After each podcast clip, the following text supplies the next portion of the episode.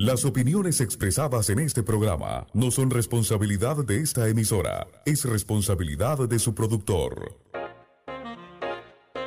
Bienvenidos a Punto Omega, un programa diferente para la gente buena y pensante, aportando un poquito de cultura y conocimiento para que tomemos decisiones que nos mejoren como persona y comunidad. Punto Omega, la ventanita del jazz y la cultura. Ahora, Panamá tiene algo diferente. Punto Omega todos los sábados de 10 a 12 mediodía en esta emisora. Producido y dirigido por Ramón Mendoza.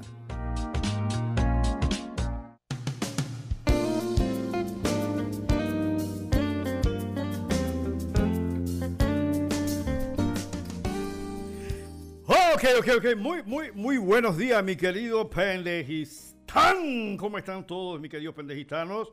Bueno, Nuevamente la luz del sol ilumina este hermoso país, lindo como siempre. Lástima que no lo promueva nuestro eh, Ministerio de Turismo. ¿no? ¿Y por qué digo esto? Porque veo otros países como, Costa Rica, por ejemplo, incluso Alemania, un país avanzado que aprovechan cualquier cosita para promover el turismo interno y aquí yo lo veo bastante anémico. Me dicen si estoy equivocado, pero bueno, la luz del sol y la gracia de Dios ilumina este hermoso país habitado por millones de pendejitanos, que somos gente buena, alegre, trabajadora, pero sobre todo donde un grupito de juega vivo lo ha manejado durante muchísimos años y lo sigue manejando. Por eso está Punto Mega.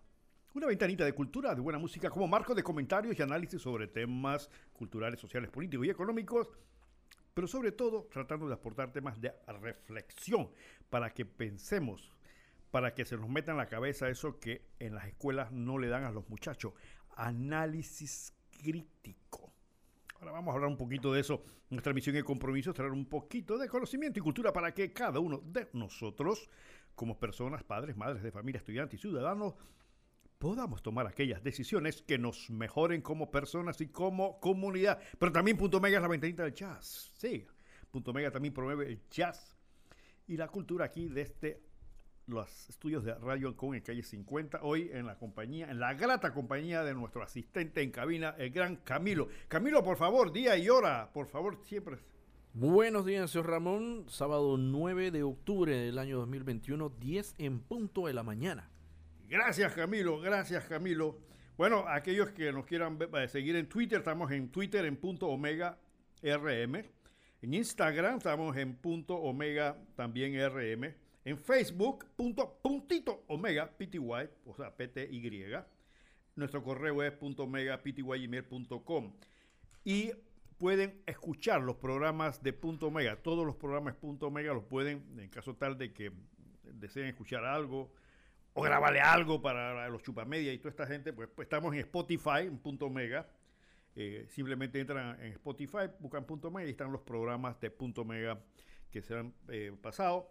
También estamos directamente en vivo en www.radioancom.com. Aquellos que tienen eh, su computadora y puedan entrar directamente, ya saben, www.radioancom. Aquí estamos en vivo transmitiendo desde calle 50 en la ciudad de Panamá.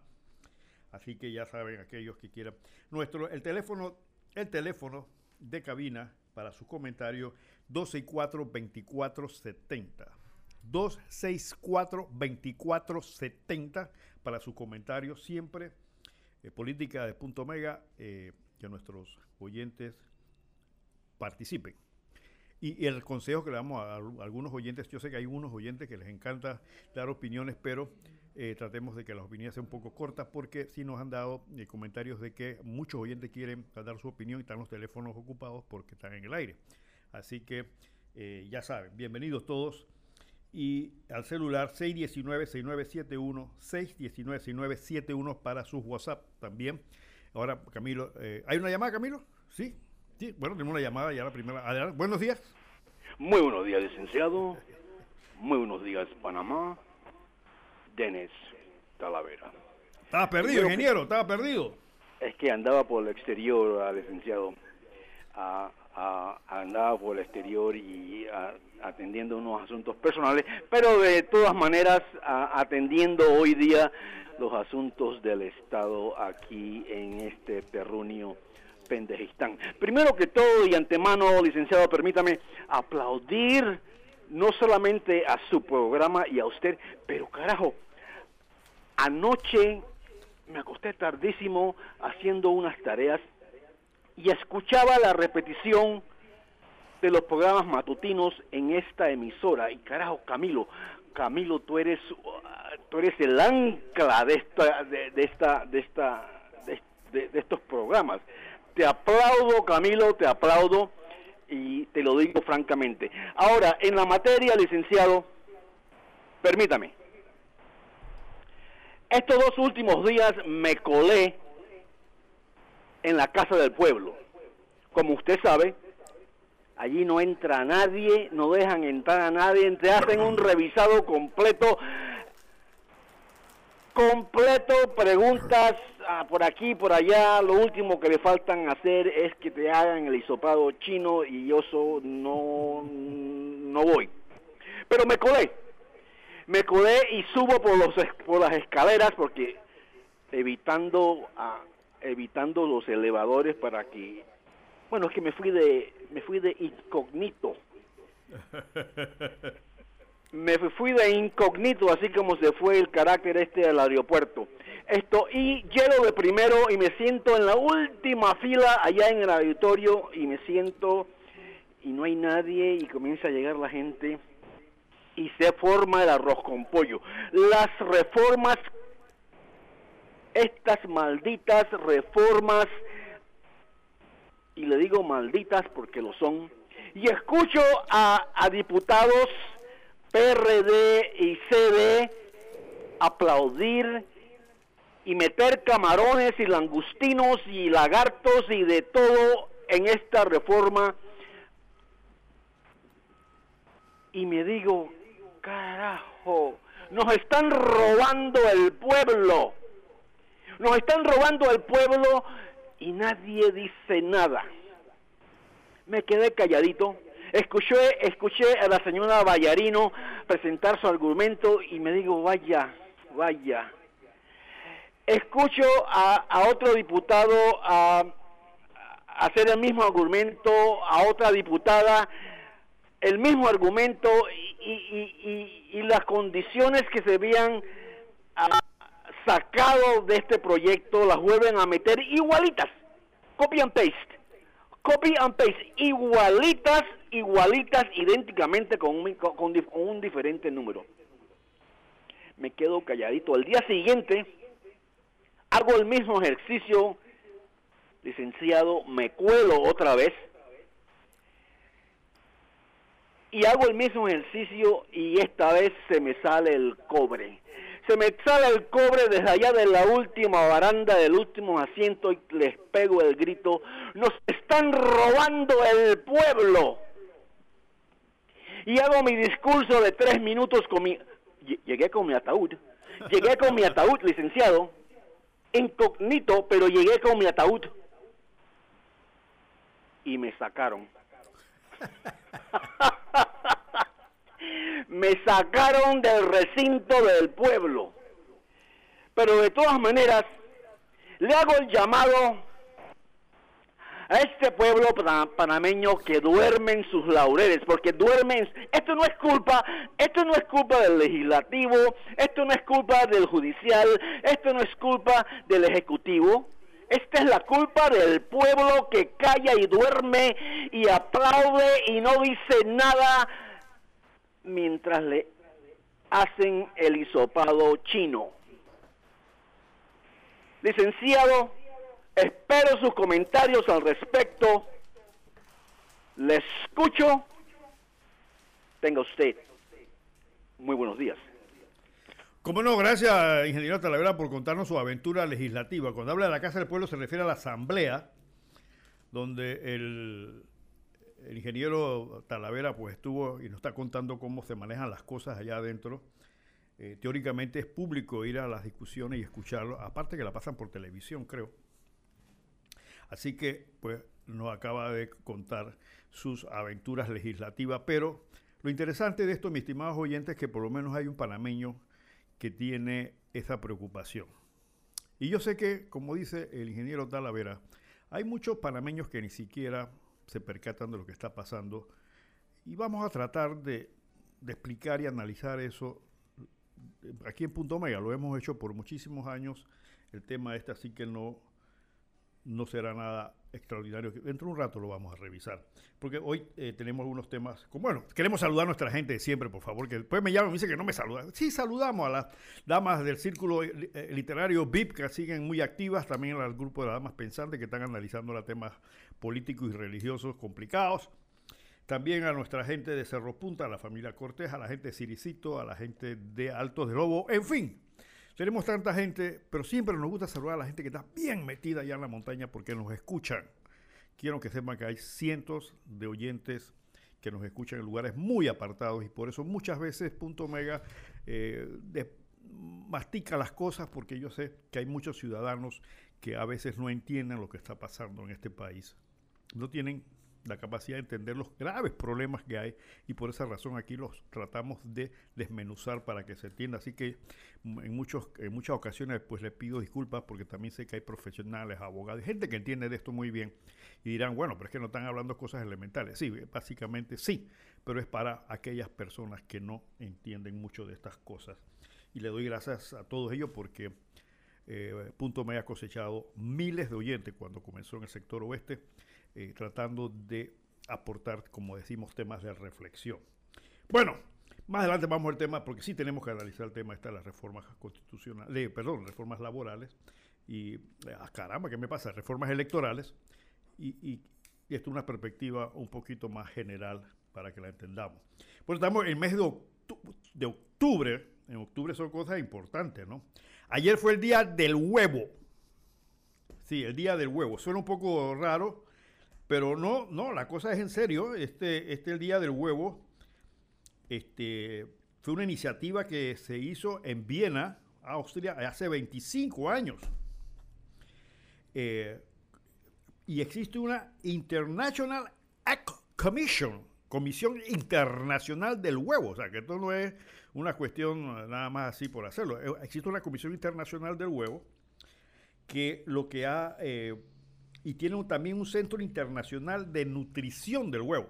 O sea, hay unos organismos internacionales, una organización mundial y un, instituto especializados en analizar eh, las ventajas nutritivas del huevo, que eso cualquiera que esté interesado puede accesar, según tengo entendido, a ese instituto y ahí le explican las ventajas del huevo. Y lo que tratan de promover es que casualmente el consumo de este alimento de origen animal eh, es un alimentos de gran eh, capacidad en cuanto al tema de proteínas y demás. Y por suerte es barato y fácil de manejar. O sea, un huevo se puede sacochar, se puede hervir y qué sé yo. Así que, y durante la época de que estaba la situación más apretada, cuando comenzó la pandemia, eh, pudimos ver de que íbamos a los supermercados que se vendía gran cantidad de huevos y demás. Algunos productores de huevos sacaron algunos anuncios ayer, creo que celebrando esto. Lo malo de esto es que no le dan recetas al pueblo de los huevos. Entonces existen una enorme cantidad de recetas, porque no solamente huevos fritos, huevos sancochados, huevos, no, no. Existe una enorme cantidad de platos que se puede hacer con huevos. Y yo le sugiero a los productores de huevos que en lugar de sacar las páginas enteras de que somos los mejores, que bla, bla, bla, bla, siempre, denle a la gente recetas para que puedan utilizar el huevo en diferentes formas. Las hay deliciosas y nutritivas. Háganlo, hombre, no pierdan tanta publicidad en que somos lo máximo, que somos los mejores. No, enseñen al pueblo a utilizarlo. Para que puedan, cualquiera familia, que ahora mismo están muy apretados, pueden tener acceso a esa fuente proteínica, pero no por huevo frito, huevo sancochado. No, explíquenles cómo se puede hacer cosas diferentes con ese alimento. Ayuden a la gente en ese sentido. Yo recuerdo una vez que en Cuba hubo problemas. Cuba siempre tiene problemas y, te estaban bien apretados y entonces solamente había papas. Y durante una semana, que recuerdo, o un poco más, apareció una experta chef, una cocinera, explicándole cuántas modalidades de platos se pueden hacer con papas. Porque no había más nada que papas.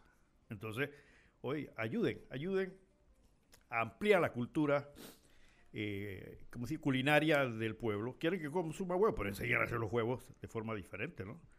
¿No? Hay, uno, hay unos huevos que son complicadísimos de hacer también, ¿no? Este, ahora se me va la cabeza un amigo que yo he tratado de hacer muchas veces y que va, no puedo. Bueno, ya saben, ayer fue el, el Día del Huevo, sugerencia a los productores huevos que le enseñen a sus consumidores a hacer diferentes platos de huevo y no gasten tanta publicidad. Ayer salió unas páginas, enteras de cierto productor, pero además tenía dos recetas, y que sancuchado y una cuestión para hacer un sándwich. Explican a la gente que realmente pueden hacer uso muy variado de este producto a todos los niveles sociales de este país. También este mes de octubre se celebra el 12 de octubre, el Día de la Raza. Vamos a ver qué hace el Ministerio de Cultura, qué hacen las escuelas en este sentido. Eh, ha habido muchas reacciones en el tema del Día de la Raza. Algunos ya eh, se levantan contra eso, eh, indicando de que realmente se inicia las masacres de los indios por parte de los españoles. Ahora me van a corregir. El licenciado Mendoza no se dice indios, se dicen aborígenes o originarios. Indios, hombre. Siempre lo hemos llamado así. Es que pasa que ahora Ahora a los negros no se les puede decir, no tiene que decir afrodescendientes. Y si, y se le dicen negro, entonces resulta que se, sienten mal. No, hay que, hacer, hay, que, hay que estar orgulloso de lo que uno es. El chino es chino, el árabe es árabe, el hindú, que realmente es indio, es, realmente es indio, ya. Afrodescendientes. Eh, déjense de cosas y identifíquense realmente lo que son. Yo sé que me van a atacar, siempre me atacan por eso. Pero ese es mi punto de vista. ¿Por qué? Porque en África no solamente hay negros, hay muchos afrodescendientes que no son nada de, características negras. Nada, absolutamente.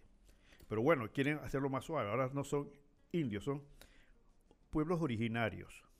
Bueno, los pueblos originarios, indios, lo que sea, los españoles los pasaron por las espadas. Con una mano la cruz y con otra la espada. Y nuestra, la conquista, el inicio de la aparición de los españoles en América realmente fue un baño de sangre, torturas, asesinatos en su pos de buscar riqueza. Así que, bueno, pero de todos modos se celebra el famoso Día de la Raza, el 12 de octubre, pero también tenemos el 11 de octubre. ¿Qué pasa el 11 de octubre? Si le preguntas a un muchacho de estos nuevos, ¿qué no se acuerda? El 11 de octubre, evidentemente, estamos hablando del golpe militar, el golpe de Estado que se dio el 11 de octubre, que cambió totalmente la historia de este país. Algunos dirán que malo, otros dirán que bueno. A final de cuentas, ese 11 de octubre produjo que hoy tengamos el canal de Panamá bajo el control de los panameños. Eh, surgen figuras como Omar Torrijos, que eh, pensó y diseñó, pensó crear un país diferente, pero lamentablemente no pudo cumplir esa meta. Nos dio una constitución socialdemócrata que todo el mundo quiere torear esa parte de somos, tenemos una constitución socialdemócrata, hombre, que le da muchas facultades en manos de un buen gobernante para hacer de este país una maravilla. Por ahí escuché a un eminente periodista en un programa más hablando sobre el tema de que hay una pelea entre los camioneros que quiso que pararon la avenida Balboa, que quieren que las empresas los contraten. Y decía este periodista, no, no, no, eso no se puede hacer. El gobierno, el Estado no puede intervenir y establecer este, eh, los eh, salarios o los, la forma de contratación, porque eso es una actividad privada. Falso. Falso. La constitución sí lo permite. Que aquí no tengamos gobernantes que sepan hacer las cosas como es otra cosa. Y gracias a Dios no se le ha ocurrido hacerlo porque evidentemente con la calidad de gobernante que hemos tenido, de semejantes poderes que todavía están ocultos en esa constitución, sería desastroso. Pero ojo, por ahí había, como dice eh, el ingeniero Talavera, no jueguen con la paciencia del pueblo. Si este pueblo en un momento dado reacciona y ponen a un Chávez en el poder, no ni siquiera tiene que llamar a una asamblea para que le den poderes. Ya la constitución se los da. Y por eso que hay muchos por ahí que quieren reformar la constitución o cambiarla totalmente, porque saben, la gente pensante que sabe esto, sabe que eso es eh, un caudal de mucho poder que existe ahora mismo en la constitución. Después analizaremos esto posteriormente. Hombre, también en octubre se celebra el Oktoberfest. ¿Qué es el Oktoberfest? Chupatenga de cervezas. El Oktoberfest es una festividad que se origina en Alemania, que se ha pasado a muchos países yo estaba observando que en varios países eh, las colonias alemanas eh, promueven esa festividad, pero yo no he visto nada aquí en Panamá sobre eso. Y Panamá es el país que más cerveza consume en Latinoamérica, per cápita, es decir, por cabeza. Somos los chupadores de cervezas más grandes que hay en Latinoamérica. ¿Y qué pasó entonces? ¿Por qué no celebramos un Oktoberfest para efecto de promover el turismo interno? Bueno, son cosas que cuando, cuando, dije cómo es que cuando, no sé, que no le pidas peras al olmo porque no va a dar. Así que, eh, cosas importantes ahora en este mes de octubre. Y también el Cristo Negro de Portobelo, que es el 21. Yo no sé en qué quedó la reunión que tuvieron en Portobelo la semana pasada, esta semana, sobre el tema de que va o no va a haber procesión. Y yo entiendo a la gente de Portobelo porque van a permitir el 100% de aforo en, el, en, el, estadio para ver el juego de Panamá con los Estados Unidos, pero le dicen a la gente que no pueden ver el santo. Y lo que yo entendí es que la gente de Portobelo está diciendo, no, no vamos a hacer procesión, pero dejen sacar el santo a la iglesia, o sea, sacarlo de su nicho donde está acostado para ponerlo en, en, el, en el, pedestal que siempre lo ponen para hacer la, la, procesión y que la gente vaya a verlo. Y dijeron que no. Entonces, ¿cómo se explica eso? Váyanse al estadio a tomarse su cervecita. No sé si van a permitir tomar cerveza, pero va 100% de la gente. No, no hay cerveza, pero sí pueden ir 100%. Y entonces acá, que es una cuestión religiosa, le dicen no, no pueden. Pero la, respuesta es muy sencilla, porque alguien me dijo, oye, pero ¿por qué uno sí? Porque acá se paga. En el estadio van a recoger plata. Allá el único que recoge plata allá es la iglesia, de las limonas y las donaciones que le dan al Cristo. Pero acá no, acá, acá van a pagar. Dice que ya tienen 25 mil boletos vendidos. Póngale que van a coger alrededor de 300 mil dólares. Esa es la respuesta. Allá cobran, acá no. ¿Entendiste la gente por todo lo que me está escuchando? Así que, este, no sé, yo creo que esas son las cosas que dejan mal la imagen del gobierno en posiciones como esta. Que haya descontrolado, más, yo no sé qué control va a haber en el, en el estadio 100% a su capacidad. Que con mascarilla, que no sé, bueno, pongan la mascarilla a gente que va a ver santo, yo creo que todo el mundo se lo puede poner, eso no hay ningún problema. Puede haber gente en la puerta, si no tiene mascarilla no entra, ya, tan sencillo como eso. Pero no, no, no, simplemente eh, esas son las cosas que en este país a veces nos dejan pensando, ¿no? Y es que la gente no, no estará pensando. Y como siempre, bueno, ya sabemos la cantidad de colección de huecos que existen en las calles. Hay que reconocer, debo reconocer que he visto que algunos huecos han sido tapados. Hay, que reconocerlo. Eh, algunos huequitos han sido tapados, eh, no sé en qué momento, pero los han tapado el puente de las Américas que hemos gastado millones de dólares en esas reparaciones. Parece, parece esas sábanas emparchadas, ¿no? Así de diferentes colores. Lo que usamos el puente de las Américas, nos damos cuenta de eso todos los días. Pero sí, sí los taparon. Hay que reconocer esa parte del ministro de Obras Públicas. Aunque todavía la avenida Omar Torrijos sigue llena de huecos. Totalmente. Parece, algunos aspectos parecen eh, panoramas marcianos, con cráteres o lunares. No, no, es una cosa impresionante. No hay que ir a la luna. Aquí tenemos los cráteres para verlos, ¿no? Ahí están, y en una vía que el PRD debería mantener por razón de orgullo eh, histórico en perfectas condiciones. La avenida Omar Torrijos. No, esa, ahí en el hueco.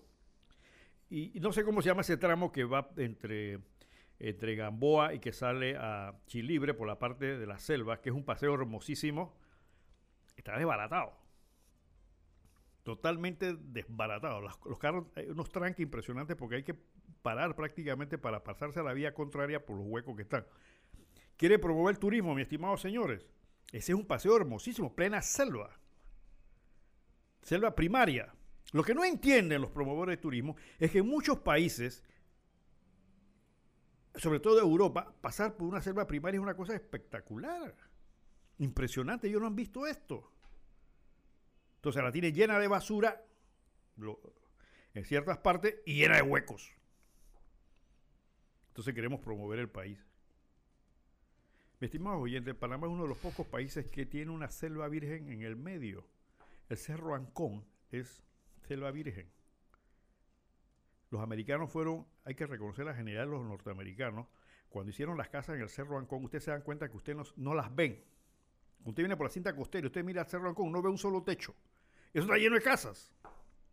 Los gringos supieron acomodar las casas de manera tal Claro, por razones estratégicas también, de que no se ve. aquel que va a pasear al Cerro Ancón, más allá del Gorga, se va a dar cuenta de la disposición de las viviendas, cómo fueron diseñadas, para efectos de, coexistir con la naturaleza.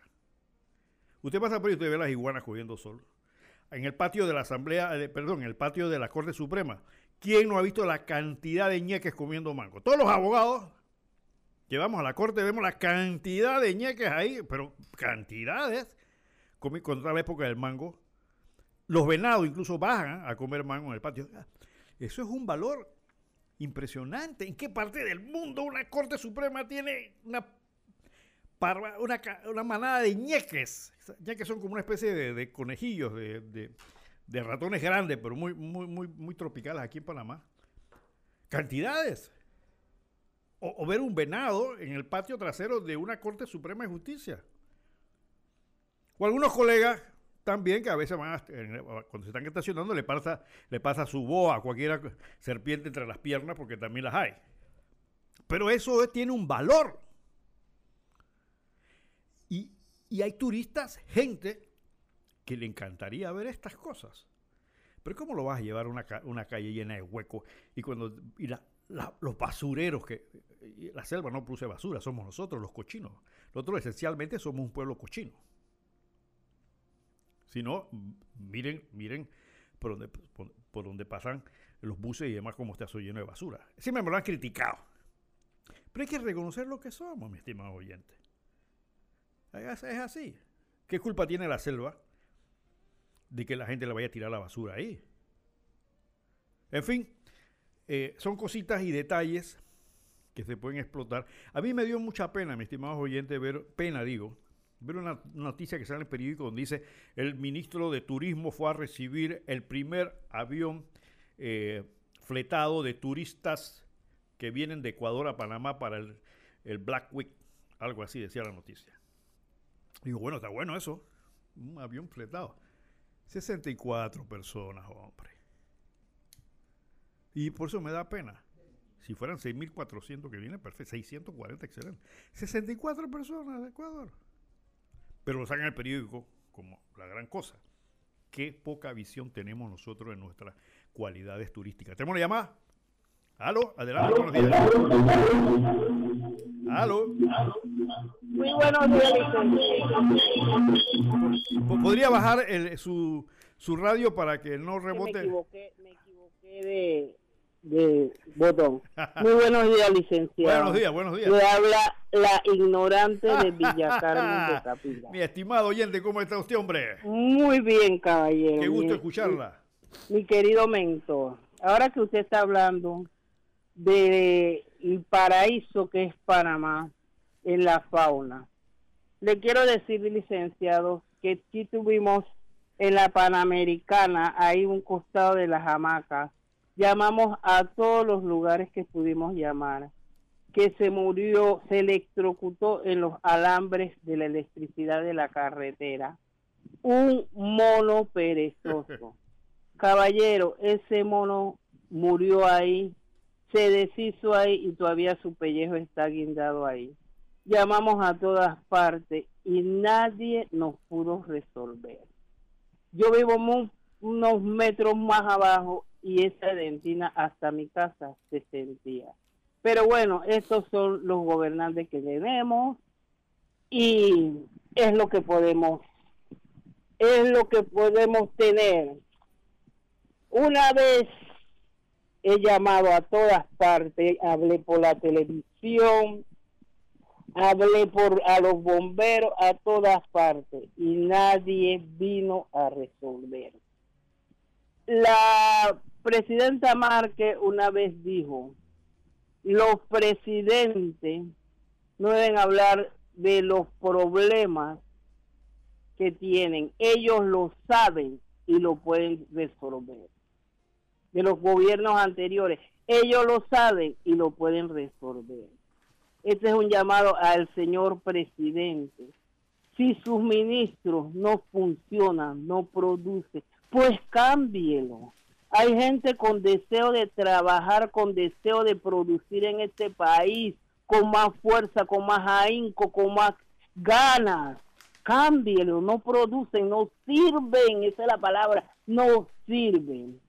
El señor Guido Martinelli en esta semana en el programa Cuarto Poder habló sobre los embarazos de las niñas. Sus palabras, él dijo, el coste de la decisión de ellas mismas, tomarlo en tener relaciones sexuales a temprana edad. Yo le digo al señor Guido que una niña de 10 años, una niña de 11 años, ni de 14, ni de 15, ni de 16 puede decidir tener relaciones sexuales a temprana edad. El adulto mayor es el que las hace, las deshace, las abusa y la vuelven a abusar y la perjudican. Señor, piensen antes de hablar. Una niña de 10 años no va a decidir tener relaciones sexuales el que tiene relaciones sexuales con ella es el que debe controlar sus deseos malignos hacia una menor de edad o un menor de edad porque los niños también son abusados. Los embarazos a esta edad no lo deciden ellos.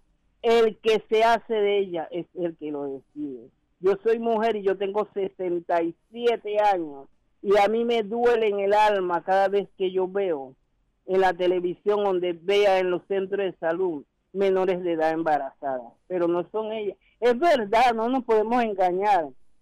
Hay niñas que viven más rápido los, estos momentos, es en ese mundo que estamos viviendo, en estas canciones que están promoviendo, que él mismo hablaba ayer de lo malo de, de las letras que tienen las letras que, que incitan hacer eso. Y los maestros, ¿dónde están los maestros? Los muchachos necesitan ir a la escuela. La escuela es importante, la escuela es lo más importante después de la salud. Tenemos que ir a la escuela, es el momento ya para ir a la escuela. El niño ocioso en la casa, el niño sin hacer nada, con esos benditos juegos, todo el día me encerré en un cuarto, ni se baña, ni se peina, ni nada, por estar pendiente de esos juegos, por estar eh, eh, oyendo esas malas canciones. Tenemos que hacer algo, ya es hora los maestros ir a la escuela. Mire, yo recuerdo en, un, en un aniversario de, Canal 13, donde una maestra de mi escuela, Simón Bolívar, un niño no iba a clase, ese niño venía del Darién y estaba en esa escuela porque el, abuelo trabajaba en el teatro Variedades y esa maestra se fue hasta el Darién a buscar ese niño. En ese tiempo no había carretera, se, había que ir por barco. Y ella se fue a buscar ese niño, a rescatar a su alumno y traerlo al salón de clase para que terminara su escuela. Eso es un maestro de vocación no un maestro de salario, no un maestro de aire acondicionado, no un maestro de última moda. Ese es el verdadero maestro que se necesita en este país. Pero ahora ganan unos grandes salarios, unos quieren tener aire acondicionado, quieren tener todo, todo ahí, pero no están dando la talla. El niño necesita ir a la aula de clase. Y me perdona que haya ocupado su tiempo hoy, mi excelente mentor y lo escucho por la radio. Tenga muy buen día y muchas gracias. Mire, mi estimado oyente, excelente su análisis. Coincide perfectamente. Lástima que ya dejó este mundo una de las mujeres que yo respetaba, sigo respetando mucho en cuanto a la visión del problema de las niñas madres, que era la doctora, la doctora, eh, se me da la mente ahora mismo, ¿qué pasa, Ramón? Eh, eh, Rosa María Britton. La doctora Britton estuvo con nosotros en Punto Mega y prácticamente dijo cosas muy similares a la suya, cuando se refiere a que las niñas las, ya, nos, viven su niñez demasiado acelerada. Y me decía la doctora Britton, ¿cómo es posible que hay madres que le rellenan eh, los brasieres a las niñas para que se vea que tuviesen seno y no las dejan vivir como niñas. Eh, lástima que, la doctora Britton ya haya desaparecido porque tenía la capacidad de decir las cosas de frente, así como lo está diciendo usted, y a veces bastante duras, pero que eran la realidad. Nosotros en Punto Mega estuvimos regalando durante bastante tiempo un libro que se llama La costilla de Adán, de la doctora Britton. Yo, si hay padres conscientes, yo decía que La costilla de Adán era un libro que toda, que toda, que era un libro para todas las mujeres que todo hombre debía leer. Porque ese es el manual de educación, uno de los manuales de educación sexual eh, más eh, buenos que he tocado y un lenguaje conocido y con diagramas sin necesidad de entrar en temas ni religiosos, clarito como era la doctora Brito. Si lo pueden conseguir, consíganlo. La costilla de Adán. La última vez lo vi en Riva Smith, pero ya no hay. Nosotros regalamos como 80, 90 de esos libros. Eh, eh, y, espero que haya ayudado a mucha gente en este sentido. ¿Tenemos una llamada? Sí, buenos días, adelante, está en el aire. Gracias, gracias licenciado, buenos días. Buenos días. Feliz fin de semana. Oiga, licenciado, qué podemos hacer en este país, ¿no? Pues con, con la mesa técnica y la reforma. Ah. Hay que ver eso. Yo no sé qué pueda suceder más adelante, pero yo creo que va a llegar el momento en que el pueblo, el mismo pueblo, eh, va a actuar, va a actuar porque los residuos y los medio conscientes se mantienen. O sea, personas que creen que no van a salir y como creen que el partido puede tener eh, cierta membresía en su área, y que haya un líder que sí va a salir, ese líder los arrastra para que vuelvan a la asamblea a seguir haciendo canalladas. Mire, licenciado, eh, yo siempre hablo sobre la situación acá de la calle de la Chorrera hacia el Hospital Solano. Por ahí tuvieron, viendo la calle, eh, diciendo lo mismo que todo el mundo sabe aquí en Chorrera, que es un congestionamiento, que es un tranque, que se iba a hacer. Yo le digo que somos las mismas gente que vivimos aquí en este distrito, lo que tenemos que coordinar con la autoridad respectiva, que es el Ministerio de Obras Públicas, para hacer eso. Porque a quienes entrevistaron los medios de comunicación que estuvieron ahí en ese acto la semana pasada, yo no sé si usted lo vio, a un diputado y al alcalde. No, no, no, no entrevistaron a, a la autoridad respectiva que era el Ministerio de Obras Públicas. No lo entrevistaron. Entrevistaron a, a la persona que nos dice lo que siempre no, lo que todo el mundo sabe, lo que todo el mundo sabemos. Entonces, mientras eso se deje en estas manos, con personas que están es, eh, bueno, yo creo que aquí en este distrito es que vemos esa situación porque yo muy poco lo veo en otros, en otros distritos.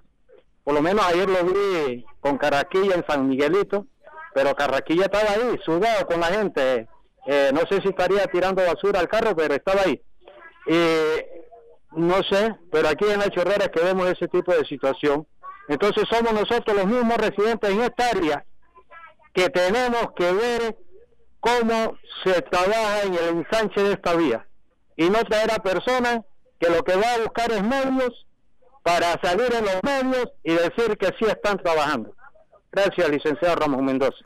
Como no, muchas gracias, mi estimado oyente, para la gente, porque este es el programa nacional, a, los oyentes que evidentemente muchos no, no, no, tienen muy clara la idea. Lo que pasa es que en La Chorrera, o en Chorrera, hay una vía que viene del centro de la ciudad hacia la parte donde está el Hospital Nicolás Solano, que está después de la autopista. Pero lo que pasa, mi estimado oyente, es que después de ese puente hay miles y miles de viviendas. Hay un complejo de urbanizaciones y siguen construyendo más.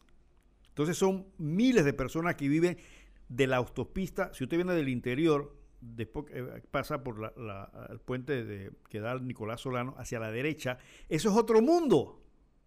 Usted no tiene idea de la cantidad de gente que vive allá, barriadas que hay que se siguen construyendo. Entonces esa gente, la mayor parte trabaja en Panamá y a su regreso se forman los tranques espantosos, horribles.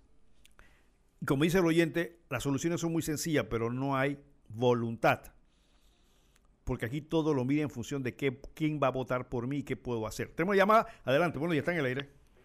Muy buenos días, licenciado. Mire, es que como su programa es tan escuchado, yo soy una que ansío que lleguen los sábados a las 10 de la mañana para poderlo poner. Y sé que es muy escuchado.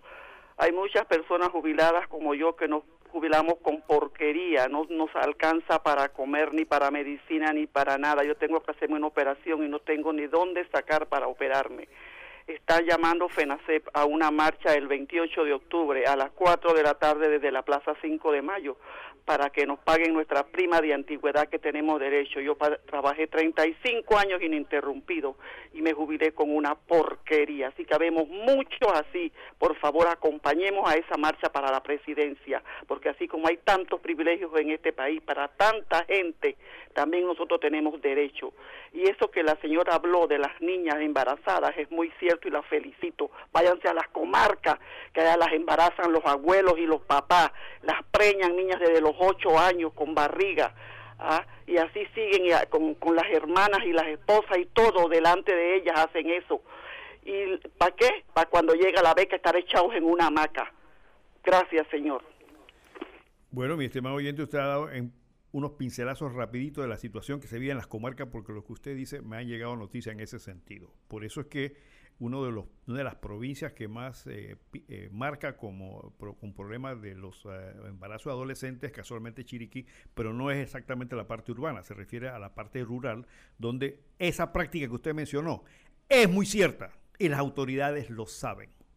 Y así quieren las reformas constitucionales darle autonomía a las áreas donde están culturalmente desarrollados para respetar los valores, porque van a decir que eso es un valor cultural, lo quieren meter en las reformas constitucionales para mañana decir, no, no, no, espérate un momentito.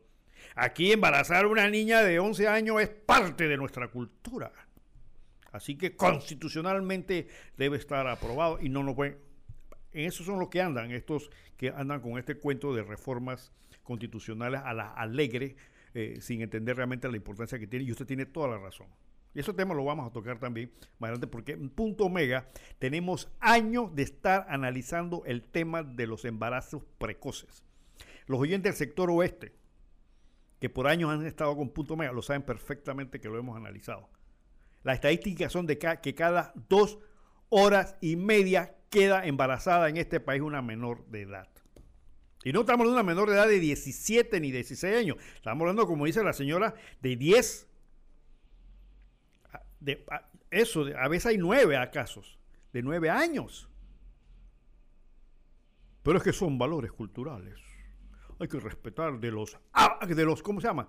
De los, eh, de las, de las culturas eh, originarias, ¿no?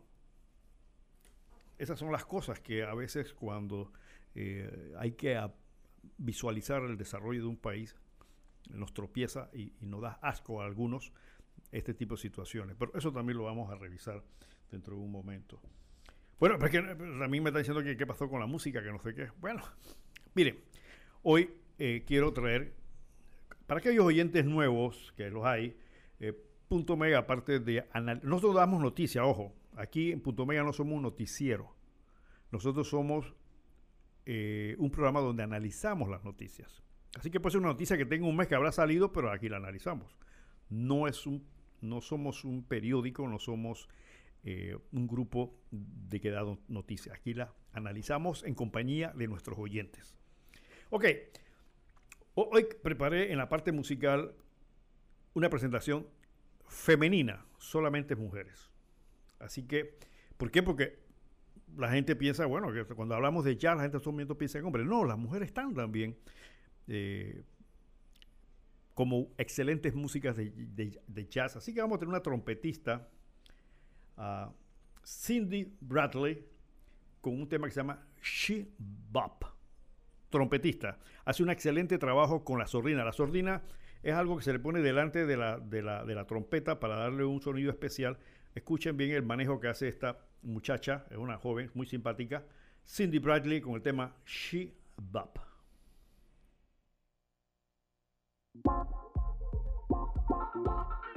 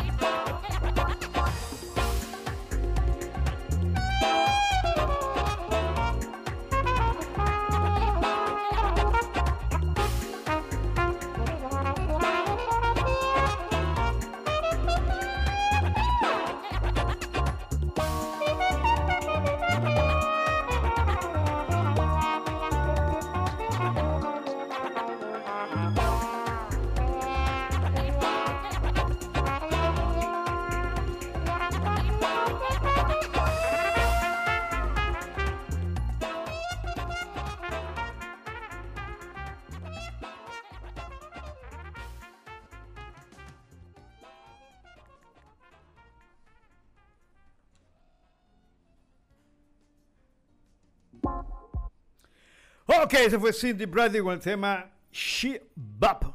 Bueno, siempre la trompeta se ha identificado como un instrumento prácticamente masculino y aquí acabamos de escuchar una interpretación fantástica de esta trompetista, una, una mujer relativamente joven, muy guapa por cierto, eh, con su tema She Bop, Cindy Bradley. Cindy Bradley, la nueva generación de jazzistas. Mira, nosotros tenemos aquí en Panamá una flautista fantástica. Yo realmente se me escapa el nombre. Esta joven, antes de ir a estudiar a los Estados Unidos con una beca que le dio la Fundación Danilo Pérez, hizo una presentación en nuestro club Rotario, Club Rotario Panamá Sur, cuando existía. Y la presentación de esta joven fue fantástica. Aquellos que, les gusta el jazz y conocen el jazz, pudimos escuchar a una música, o sea, ella, con un feeling, como llamamos en jazz. Tengo entendido que cuando ella hizo su, audición en los Estados Unidos, cuando hizo su presentación a la universidad, tuvo una ovación de pie de varios minutos. Cuando a, un artista se le aplaude de pie, es un reconocimiento de su extraordinaria capacidad. Eh, eso pasa cuando ustedes ven un concierto y aquí para más gritan otra, otra. No, la forma civilizada de pedir otras cuando el público se queda de pie. Y si el público se queda de pie aplaudiendo, muchas veces lo que se le está pidiendo al artista es que interprete otra, otra pieza. Pero aquí en Panamá pasó algo muy, nos pasó una, una, experiencia bien interesante. Hace varios años atrás vino una orquesta sinfónica rusa, dio un concierto en El Atrapa. Y como somos como somos, aquí usted puede llenar un estadio para escuchar a un reggaetonero, pero de repente si usted trae a, a una orquesta sinfónica o a una orquesta de este tipo, la gente se aburre. Porque aquí nos enseñaron que la orquesta, eh, que la música clásica es de muertos. E, eso es lo que entiende la gente, es aburrida para ellos. Lamentablemente, pues, nuestra capacidad de entender la música, la buena música no llega hasta esos niveles. Y aquel entonces, dando el concierto, la gente comenzó, cuando terminaban, y, fue una especie de, concierto didáctico, porque dieron piezas variadas, muy cortas, de 4, 5, 6 minutos, de diferentes tipos. Entonces, cuando, cuando eh, ya terminaron el concierto, eh, la gente se levantó para irse. Y, se movían para la puerta aplaudiendo. Y el director de la orquesta pensaba que le estaban diciendo que repitiera otra, otra pieza. Entonces llamaba a los músicos y repetía. La gente cuando veía que el músico porque era la última pieza, venía otra pieza, entonces se sentaban, venía otra pieza más, la gente se levantaba para irse, el director veía que la gente estaba de pie aplaudiendo y volvía a repetir eh, las piezas. Hasta que él le dijo, no, no, no, no, la gente no te está aplaudiendo para que repita, la gente te está aplaudiendo porque se está yendo, se están de pie. Alguien le dijo esto, entonces ya suspendió el concierto, pero es penoso cuando un pueblo evidentemente desconoce los niveles eh, de cultura que debe tener, porque somos un pueblo inculto, pues. Esa es la verdad. Ahora me caen encima, me dicen, ah, me siempre dicen que somos un pueblo inculto, qué sé yo, qué tal y cual. Bueno, este, ya vimos que el señor presidente pues designó eh, dos nuevas magistradas para la Corte Suprema de Justicia. Estas colegas magistradas demuestran tener un currículum interesante, tienen experiencia en la materia. Una proviene de proviene del sistema judicial, que yo creo, yo personalmente creo que los magistrados deberían salir todos de, de, la práctica, de, perdón, del ejercicio eh, eh, jurisdiccional, es decir, de, los tribunales. Porque traer gente de afuera que están unas cosas somos los litigantes que estamos del otro lado y otra cosa es ser juez. Y ser juez muchas veces no es fácil. Yo solamente fui una sola vez, hace muchísimos años, en una junta de conciliación. Y ahí esa pequeña experiencia demostró que ser juez no es fácil. Porque cada parte echa su cuento a su modo y tú como juez tienes que entonces escarbar para poder llegar a la posible verdad y entonces eh, dar una decisión. Las designadas fueron la licenciada Miriam Yadira Chen Rosas, y María Cristina Chen Estanciolas, eh, de la sala primera y la sala tercera. ¿Qué significa esto para aquellos que no entienden? La Corte Suprema de Justicia tiene, es un órgano superior, es donde están los jueces de más alto calibre del país. Disculpen a aquellos que, que saben esto, pero mucha gente no entiende esto. Entonces, los jueces, los encargados de administrar, interpretar y aplicar la ley son los jueces. Hay jueces civiles que tienen que ver con temas civiles, que son los contratos, las cuestiones comerciales, etcétera, etcétera. Hay jueces de familia que tienen que ver con el tema de familia. Hay jueces laborales que se especializan en los temas laborales y así sucesivamente. A medida que avanza el tiempo van surgiendo más especialidades y se van creando jueces, juzgados especializados en materias. Entonces, arriba, a nivel general, la Corte Suprema de Justicia tiene cuatro salas, se le llama cuatro salas, que son conformadas por, eh, cada sala está formada por tres magistrados. Siempre se usa un número impar para que las decisiones uno pueda, para que no, para que no se tranque, porque si hay pares, entenderás que se puede trancar una decisión. Bien, entonces, la sala civil tiene que ver con estos temas, como te dije, temas civiles, la sala segunda, que es la sala penal, tiene que ver con los temas penales, la sala tercera, que tiene un contencioso administrativo y laboral, y la sala cuarta, que le llamamos de asuntos generales, que son prácticamente temas administrativos. Las decisiones que tomen estos jueces ya es la última. El último round, ya no hay, ya no hay para dónde tirar. Entonces, ese pues, se llama Corte Suprema de Justicia. Lo que decidan esos jueces en los temas que ellos analizan es lo último que ya se decide. No todos llegan allá arriba, no todos los casos llegan allá arriba, pero los que llegan y se definen a nivel de Corte Suprema es una decisión final. Por lo cual estos jueces deben tener una enorme capacidad, no solamente académica, es decir, no solamente deben ser abogados altamente estudiados y estudiosos, sino también con un acervo moral. Es decir, que los magistrados, aparte de tener conocimiento, deben ser honestos como decía nuestro maestro, deben ser no solamente imparcial, sino impartial. Y decían, ¿y eso qué, significa? Imparcial no es lo mismo que imparcial. No, impartial significa que no estás con ninguna de las partes. Entonces, estos jueces tienen sobre sus espaldas esa tremenda responsabilidad. Por esa razón, en muchos países, la escogencia de estos magistrados de por vida. En los Estados Unidos se escogen los magistrados de la Corte Suprema de Justicia de por vida. Hasta que se mueran. Están viejitos ahí arriba. ¿Por qué? Porque se, le da el respeto a la edad, en el sentido de que la edad significa sabiduría. Y sabiduría no es lo mismo que conocimiento, ojo. No es lo mismo conocer que ser sabio. Entonces lo que sería excelente en un país que procura respetar la justicia y los derechos de los demás, que nuestros jueces, no solamente los de la Corte Suprema de Justicia, sino todos los jueces, no solamente fueran hombres y mujeres altamente capacitados en la ciencia del derecho, sino que también tuviesen un alto perfil moral. Es decir, que sean honestos, transparentes, imparciales, impartiales, que busquen la justicia antes que el derecho. ¿Y qué quiero decir con esto? El derecho positivo son las normas.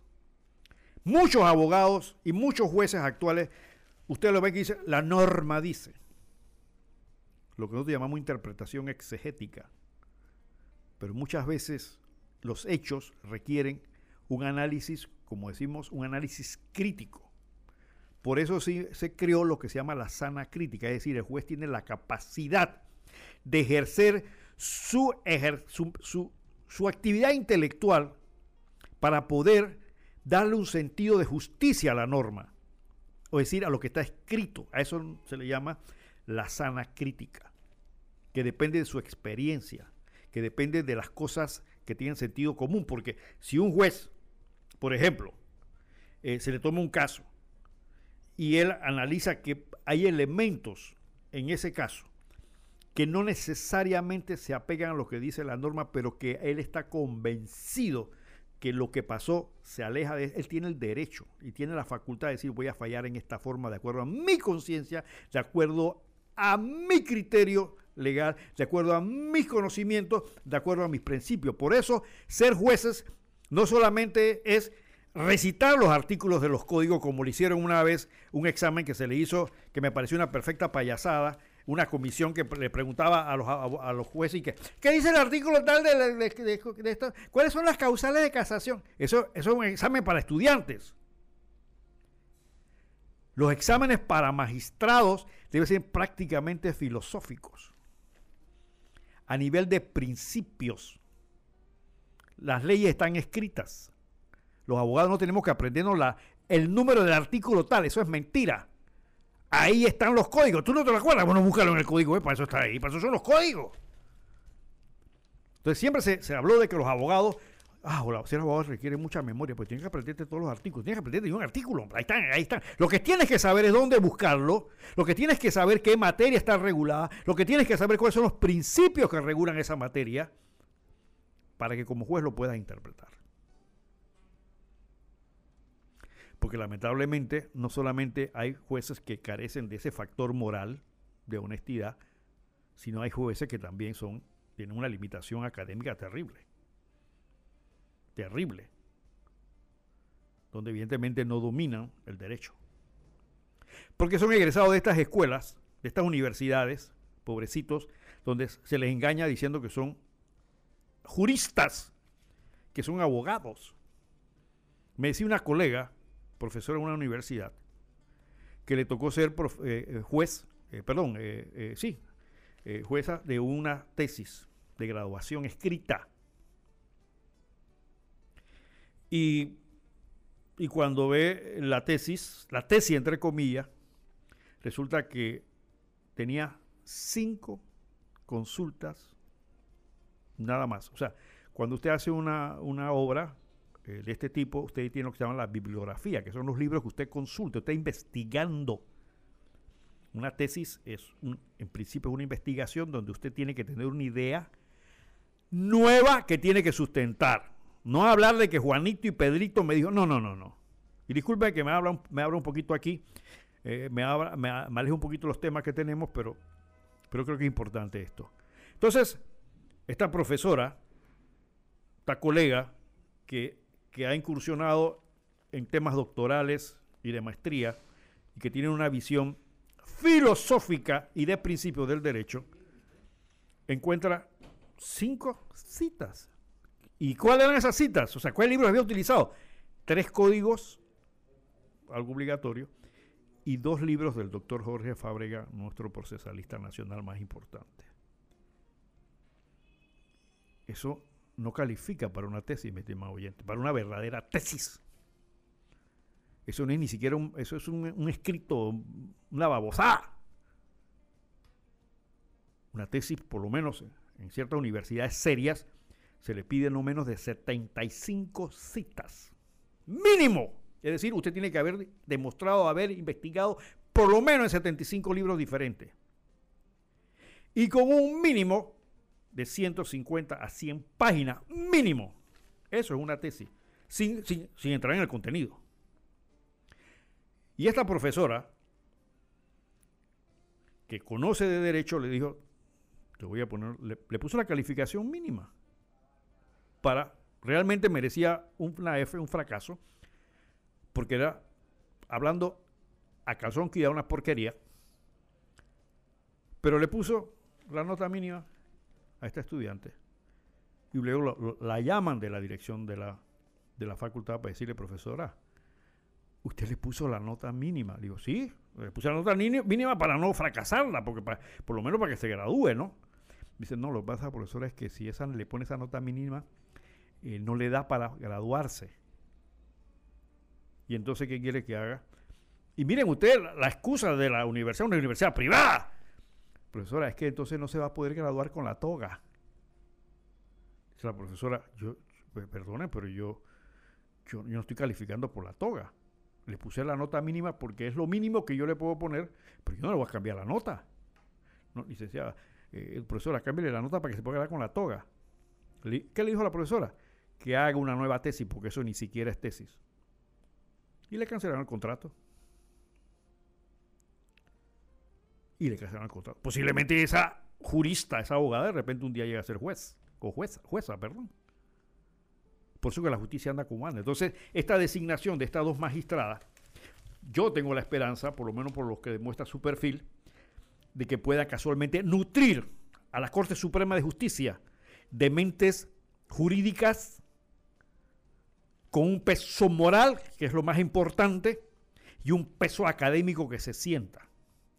Porque sepan, mis estimados oyentes, y eso lo saben los que estamos en este negocio de la abogacía, que muchos de los proyectos que se hacen en la Corte Suprema de Justicia se lo hacen los asistentes. Hay una enorme cantidad de asistentes en la Corte Suprema que esos sí son unos abogados versados de verdad, que sí están estudiando, que sí conocen los principios de derecho. Eso es cierto. Hay muchos asistentes que dominan académicamente más la materia que sus propios jefes. Y que, me digan que es mentira. Que me digan que es mentira. Entonces nosotros esperamos pues que estas dos nuevas magistradas casualmente nutran a la Corte Suprema de Justicia de esa falencia que ha tenido, porque la Corte Suprema ha sido cuestionada severamente por mucho tiempo por los traspiés que constantemente ha estado dando. Acuérdense de de ese magistrado que la, magistrada, la ex procuradora eh, Porcel dijo que le había llamado, que, dijo, me están grabando, me están grabando. ¿Cómo un magistrado se pone? Por favor, hombre, eso da pena. El otro magistrado que lo vieron saliendo de un, de un eh, este, demandado, eh, aduciendo que, que lo había ido a ver para hablar con él. Son cosas de ese tipo, mi estimado oyente, que no deben pasar en un país serio. País serio. Entonces, también el presidente Cortizo eh, nombró a Ariad Maribel García como magistrada suplente en la sala civil, mientras que designó también a, también designó a. A Salvador Domínguez Barrios como suplente en la sala tercera. Eh, Cortizo también nombró a Isis Omari Joseph Garzón como magistrada suplente del magistrado Cecilio Sedalice, quien se desempeña en la sala tercera, no tenía suplente.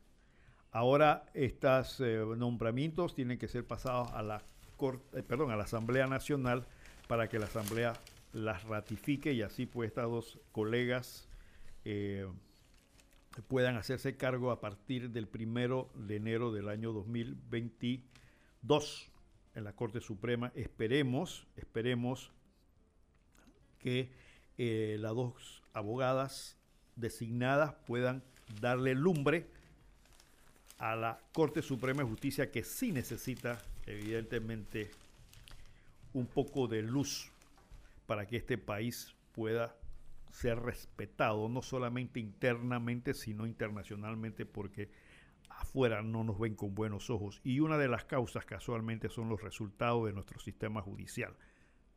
Lo que pasa es que los gobernantes, y cuando me refiero a gobernantes no solamente me refiero al Ejecutivo, sino también a los miembros de la Asamblea Nacional, porque son partes del gobierno en general, no se percatan de que las acciones de impunidad, las acciones de la, de la carencia de castigo en este país, nos restan peso. Nos restan peso e imagen a nivel internacional. Si tú vas a un país donde se puede, entre comillas, como por ahí salió una vez diciendo que se, que, se pueden comprar fallos, ¿qué clase de, de respeto te van a tener? Absolutamente. Es como si tú tuvieras una casa y, un señor tuviera unas hijas preciosas. Y dijeran, no, me, este muchacho, no, no, este señor tiene unas hijas lindísimas, pero hey, si le das 100 dólares se van contigo y pasan una noche contigo. Entonces, ¿van a respetar a esa familia? O a la familia que tiene esas hermosas hijas y le dice, me haga, tiene unas chiquillas hermosísimas, eh, pero ojo, tú para poder llegarle a esa muchacha tienes que tener cultura, educación, ¿sabes? Tienes que demostrar peso porque este, esta, esta gente, esta familia es respetuosa de esos valores. No vaya con 100 dólares. Si oye, yo quiero salir con su hija, salga, salga. No, no. Así más o menos nos ven afuera. Mi estimado Camilo, tenemos el minuto ecológico. Vamos al minuto ecológico con las cuñitas que nos respaldan aquí en Punto Mega, por favor.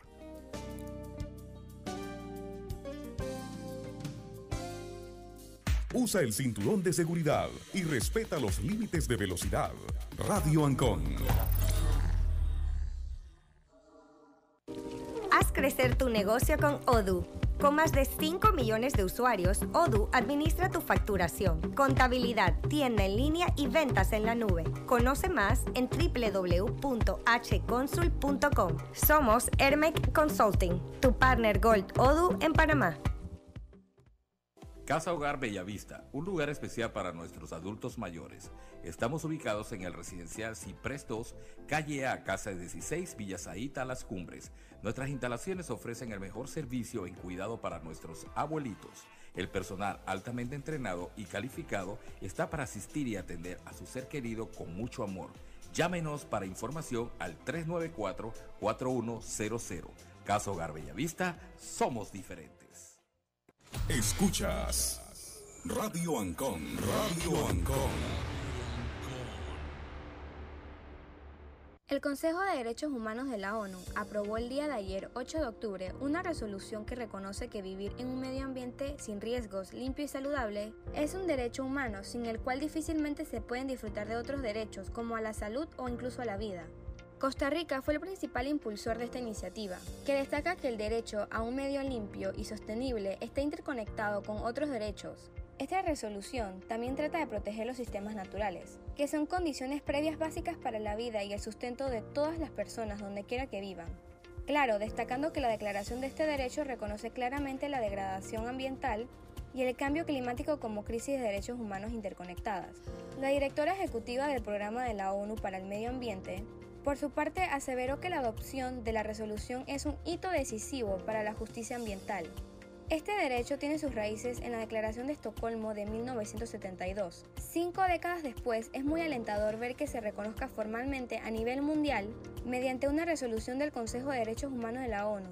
Añadió que la decisión envía un mensaje a los mil millones de niños que corren un riesgo altísimo de sufrir el impacto del cambio climático. Un medio ambiente sano es su derecho. Nadie puede quitarles la naturaleza, el aire, el agua limpio, ni un clima estable. Recuerda, tomemos conciencia que con pequeños actos se pueden lograr grandes resultados y hay que ser parte de la solución, no parte de la contaminación. Soy Jimena Mendoza desde Punto Mega. Hasta pronto. Desde nuestros estudios ubicados en calle 50, Ciudad de Panamá transmitiendo para el planeta entero a través de www.radioancom.com. Para vernos y escucharnos desde nuestra app, descárgala en Play Store y App Store. Nuestra frecuencia en FM Frontera a Frontera 92.1 para Panamá, Bocas del Toro y Chiriquí 92.3 Herrera, Los Santos, Cocle y Veragua 102.7 Colón 100.3 Darién. Esto es Radio Ancon. Música, programas, información. Radio Ancon Panamá. Ok, seguimos, seguimos aquí con punto omega. Bueno, tenemos dos temas que vamos a tocar, que es el tema de las reformas al código electoral. Vamos, ah, vamos a también tocar la caja de Pandora evidentemente el tema de los embarazos, que ya es un tema que hemos manejado muchas veces. Pero antes de entrar vamos a traer, porque me están pidiendo música, aquellos jazzistas que le encanta eh, este tema por el tema. ¿Sabes que deberíamos hacer un programa solamente de jazz? Para efecto de que aquellos que eh, les gusta el jazz. Vamos a ver qué podemos hacer en ese sentido. Con un poquito de música clásica también, ¿no? Vamos a traer, vamos a traer, este, como hoy es Día de Mujeres en, el punto Omega, vamos a traer una pianista japonesa. Keiko Matsui. Es muy conocida, es muy conocida Keiko a nivel de, jazz, a nivel mundial. Keiko llena escenarios completos, participa, ha participado en varios eh, festivales de jazz eh, mundialmente reconocidos. Vamos a traerla con un tema que se llama Spirit Dance, la danza del espíritu de esta pianista japonesa Keiko Matsui, para seguir adelante con Punto Mega.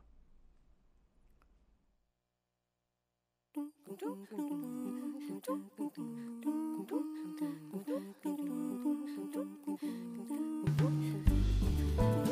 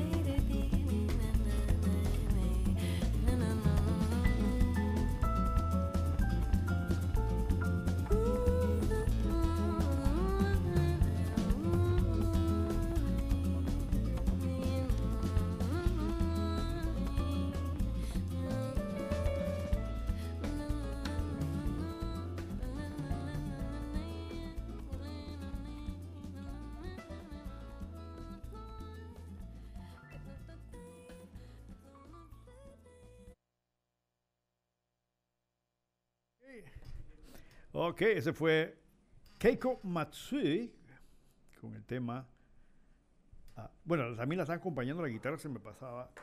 Getchet Parlotto, Getchet Parlotto, otra, otra mujer, o sea que estamos hoy en Día de Mujeres. Spirit Dance, la danza del espíritu de Keiko Matsu, tremenda pianista japonesa eh, aquí en Punto Omega. Bueno, estamos viendo el tema, vamos a ver el tema de la famosa Pandora Papers. Es el nuevo capítulo de esta novela en Pendejistán, donde salen nuevamente a reducir alguna firma, una firma de abogados. Aquí vamos, van a acabar con los abogados aquí en, Panamá. Ya sacaron de la jugada a Mosa y Fonseca, ahora le cayeron al Cogal atrás. Bueno, ¿qué es la caja de Pandora?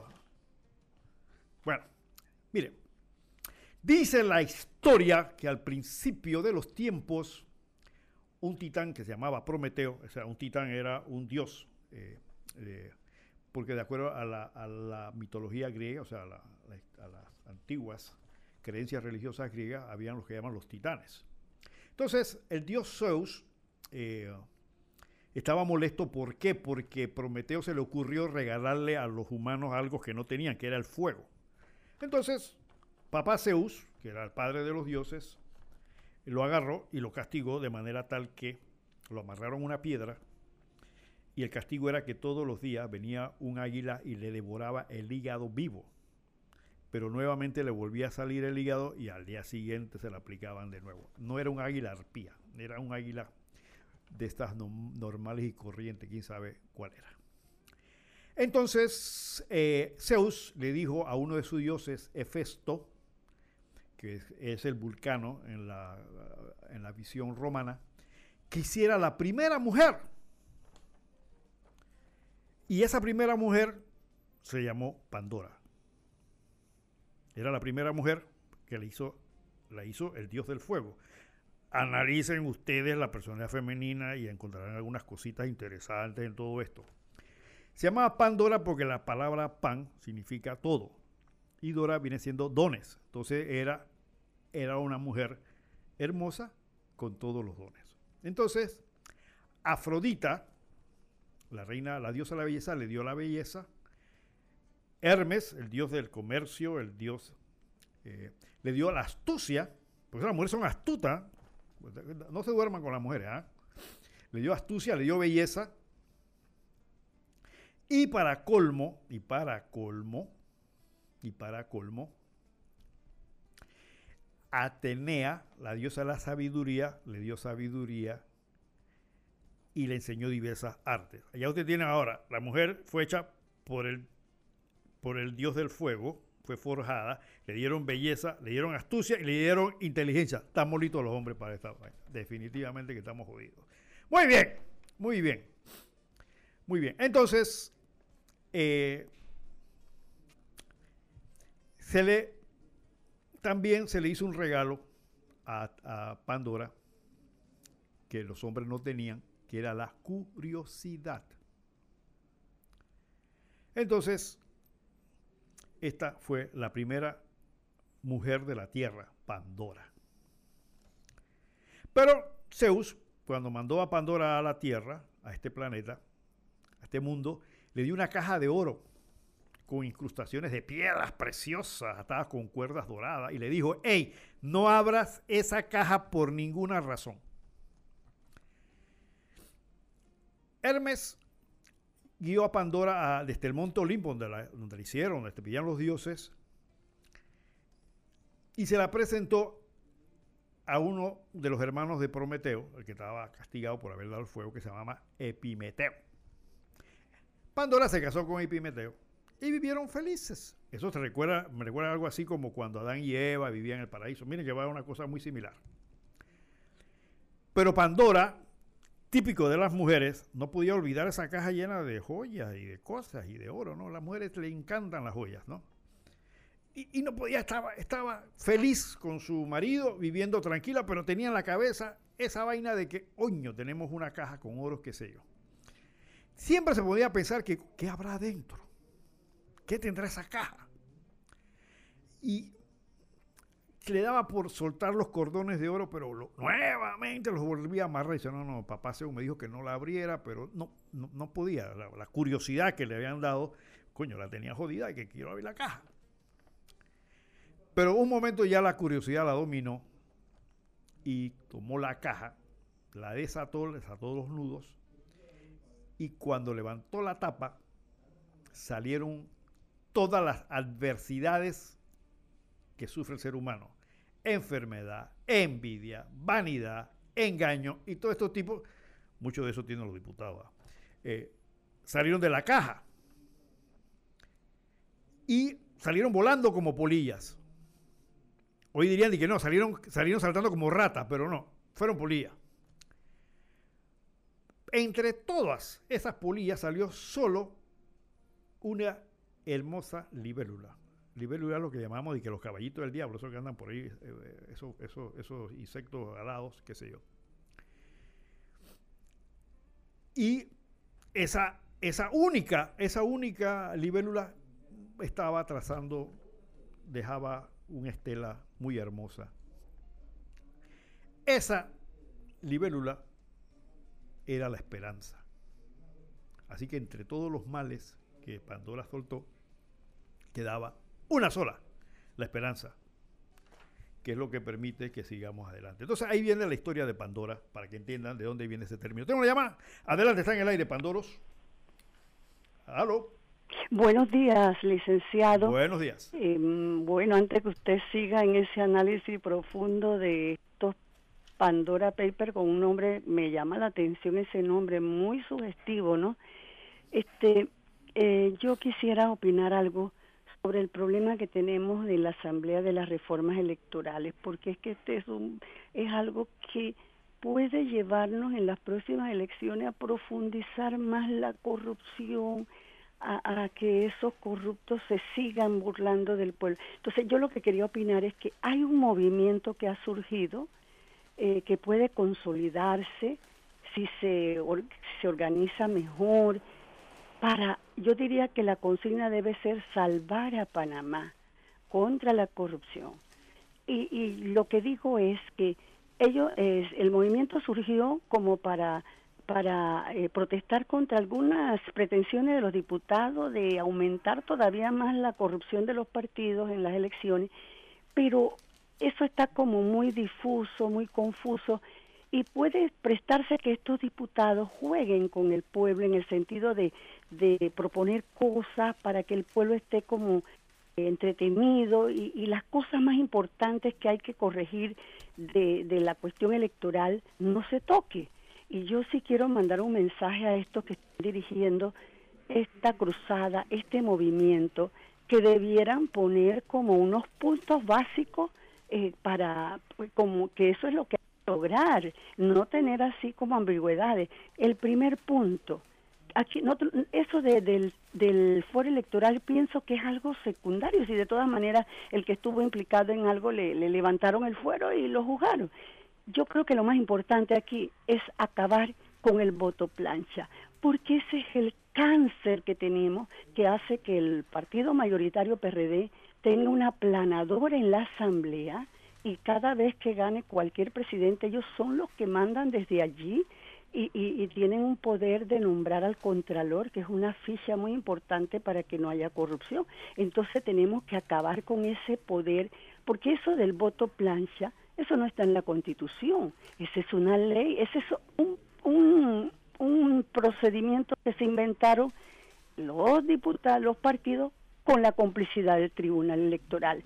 Y ahora nada más están hablando de que si residuo. No, no, no. Hay que eliminar para que a las, si nosotros eliminamos el voto plancha, porque es que con el voto plancha cada vez que un PRD va a votar, vota por seis, lo multiplican por seis. Entonces, eh, es lo que hay que, sea ese es el primer punto de, la, de, la, de esta cruzada, de este movimiento, que debe ser los todos los ciudadanos, la mayoría está en contra de eso y eso va a unir más al pueblo.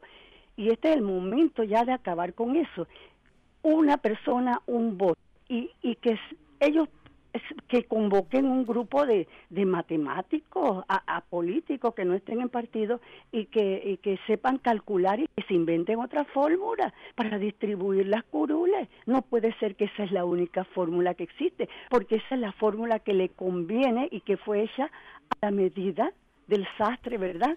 Para favorecer la, corrupción de los diputados, así como Yanivel ahora que quiere hacerse otra, otra ley a su medida. Entonces yo pienso, pues, que eso hay que acabarlo, porque eso no está en la Constitución. Ay, escuché esta semana en un programa a un periodista diciendo, ay, es que si eliminan el voto plancha, entonces hay que eliminar los circuitos electorales. No, porque eh, para, para complicar las cosas, porque los circuitos electorales sí parece que están en la Constitución, pero eso no tiene nada ver si hay otras maneras de, de distribuir y, y pueden ser más justas, porque esta forma de distribuir los votos a través del voto plancha es injusta. Lo ancho para el partido grande y le tiran unos, unos, unos, unos caramelitos a partidos chiquitos para que, ay, reconociendo la minoría, pero después los dominan allí, como están haciendo con el Molirena. Otro punto de que se pueda eh, que tener en esa lista para la cruzada este movimiento es que no se puedan este, eh, postular a tres cargos, a dos solamente uno. Esa debe ser otra reforma que hay que acabar. Otra, que los suplentes de, diputados, alcaldes o representantes no sean familiares, acabar con ese nepotismo. ¿Cómo que el, que el, principal pone de suplente al esposo, a la esposa, el caso Marilyn Vallarino, el, eh, o a un hijo? o a una hermana, caso Javier Sucre Juan Díaz, y hay muchos más. Eso es nepotismo, eso también hay que eliminarlo. Cuarto, el subsidio, el, financiamiento de, la campaña, como propuso el Tribunal Electoral, 8 millones y, punto 5, no los 10 millones. Y el otro punto, reducir el subsidio electoral. Así es que yo creo que señores que dirigen la, este movimiento para que no se acabe y se fortalezca, pongamos cinco puntos y verán que, que, que se va a consolidar el movimiento y que se va a lograr que para las próximas elecciones democratizar y acabar, disminuir un poco la corrupción. Muchas gracias. Un, momentito, mi estimado oyente. Eh, bueno, cerró, le iba a preguntar por quién votó ella, porque en estos casos yo le sugeriría al oyente que tanto interés tiene esto y que tiene mucha razón en los puntos que puso. Hombre, comienza a presionar a su diputado comience a mandarle cartas. Ubique de los votantes que primero identifique quién fue, quién, si usted, eh, si su diputado ganó. Si el diputado ganó, él tiene la responsabilidad. Eso que usted está diciendo es una responsabilidad de su diputado, porque lamentablemente los grupos de presión son de presión, no son los que van a determinar lo que va a pasar adentro de la asamblea. Entonces, mi sugerencia es que eh, arme usted un grupo de votantes por ese diputado si está, si fue elegido, y comienza a mandarle cartas, correos, pídale citas. Y haga ese mismo de presión, hay que hacerlo. No solamente con ese diputado, sino con todos los otros, porque ellos son los que van a desjuezar el, ¿cómo se llama? las reformas cuando lleguen allá a la, a la Asamblea. Bien, estaba comentando, ahora sigo hablando del tema de las reformas constitucionales, de, perdón, de reformas electorales. Estaba hablando pues de la famosa Pandora Paper, ya acabo de explicar de dónde viene el término de Pandora, para que todo esté claro y por qué razón se hizo así. Este, esto eh, es, una investigación que hace el Consorcio Internacional de Periodistas, que es un grupo de periodistas que se han dedicado a hacer estas investigaciones. Eh, yo estoy tratando de averiguar quién está detrás de esto, porque eso lo está financiando alguien. estos grupos no funcionan por, porque no tienen nada que hacer. Evidentemente el trabajo que han hecho es un trabajo muy amplio, que requiere muchos recursos y ellos los tienen. ¿Y de dónde salen? Vamos a verificar de dónde salen estos, estos, estos eh, recursos para que este grupo esté trabajando. Este, este, este, eh, esta vez sacaron ahora Pandora, Papers, que recuerdan de Panama Papers, fueron ellos mismos también, que acabaron con una de las firmas más importantes de abogados aquí en Panamá, eh, que todavía están en proceso para acabar de fregar, ¿no? Ah, los documentos, dice una noticia, involucran a por lo menos 336 políticos de 90 países. Ahí se mencionan a expresidentes panameños como Ernesto Pérez Valladares, Ricardo Martinelli y Juan Carlos Varela. Eh, esa información, dice la nota periodística, no ha sido verificada todavía. Los 336 políticos se reparten entre 12 firmas, entre las que hay varias panameñas. 161 de estos políticos son clientes de la firma alemán Cordero Galindo y Lee Alcogal colegas y amigos, algunos de ellos ahí. 97 de Trident Trust, el resto se reparte entre Asia City Trust, OMC Group son no vamos a mencionar un poco de sociedades eh, que hacen sociedades, son de otros países, pero en Panamá aparece solamente Alcogal y eh, OMC, Overseas Management Corporation, eh, grupo que conozco hace varios años y sé que está conformado por personas serias. Eso sí lo puedo decir porque conozco el grupo. Y también este, conozco a varios de los socios de Alcogal, compañero Jorge Lee, compañero de universidad, Caito Cordero, eh, eh, Mario Galindo, también, por lo menos tienen el perfil de ser personas serias, y algunos fueron ministros de Estado, etcétera, etcétera. Según nota de, esto, de, este, este grupo investigador, más de 2 millones de los 11.9 millones de documentos confidenciales son de Alcogar. Eh, con información de más de 14 mil sociedades offshore de Panamá, en Belice, Islas Vírgenes eh, y otras jurisdicciones creadas para más de 15 mil clientes en todo el mundo. El consorcio de periodistas hace referencia a una carta de Alcogal en la que la firma asegura que la incorporación de sociedades es solo un aspecto del portafolio de servicios legales que ofrece a los clientes. Bueno, para aquellos oyentes que no saben que es una sociedad offshore. En Panamá, desde 1900, la ley 32 1927, ¿sí? Se crea en Panamá la ley de sociedades anónimas.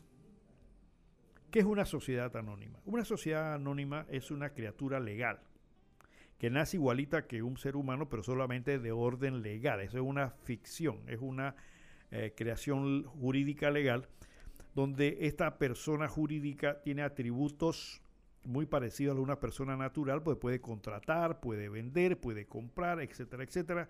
Y es un instrumento utilizado hoy casi en su totalidad por el comercio mundial e internacional.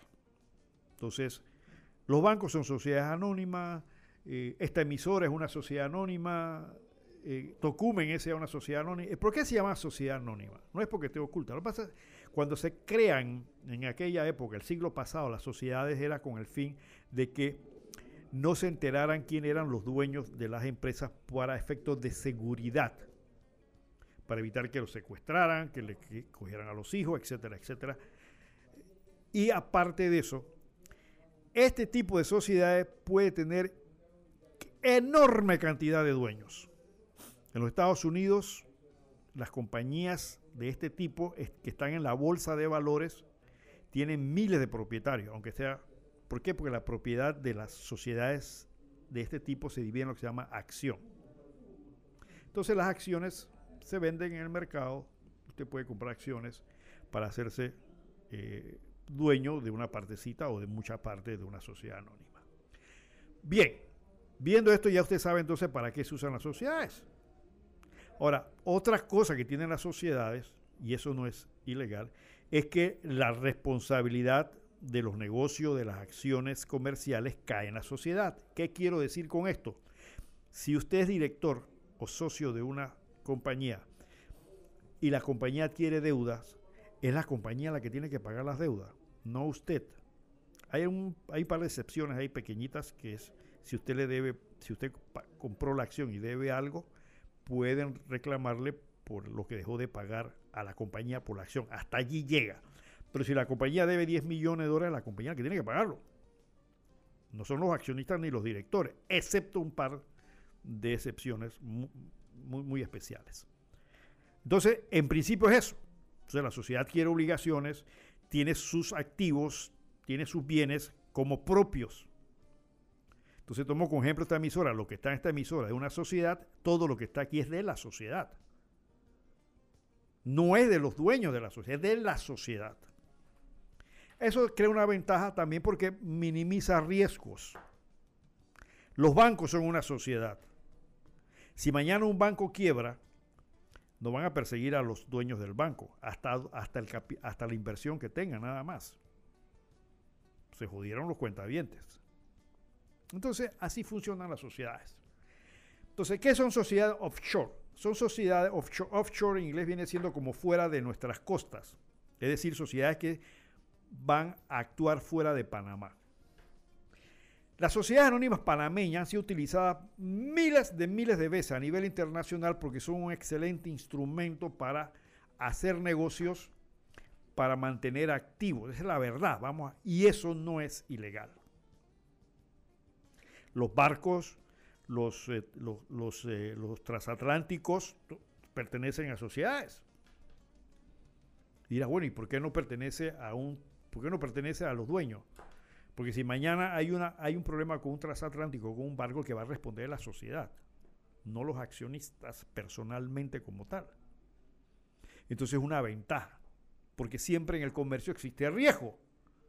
Vamos a hablar la verdad. Entonces, por esa razón la sociedad es un mecanismo para que los riesgos comerciales realmente sean de la sociedad. Ahora, hay sociedades que son muy exitosas, las sociedades funcionan y luego le reparten la utilidad de los negocios entre los socios. Excepto eh, Panamá Port, que nunca dio utilidad, unas cuantas utilidades al gobierno panameño que era accionista, porque siempre hay un pendejo accionista como fue Panamá en el caso de Panamá Port. Bien, seguimos adelante. Entonces hay firmas de abogados que se especializan en hacer sociedades. Y las venden afuera. Yo personalmente he vendido sociedades afuera. Y muchas veces no las compran o, les compran a la firma de abogados intermediarios, que muchas veces son bancos, que a su vez le venden la sociedad a sus clientes en otros países.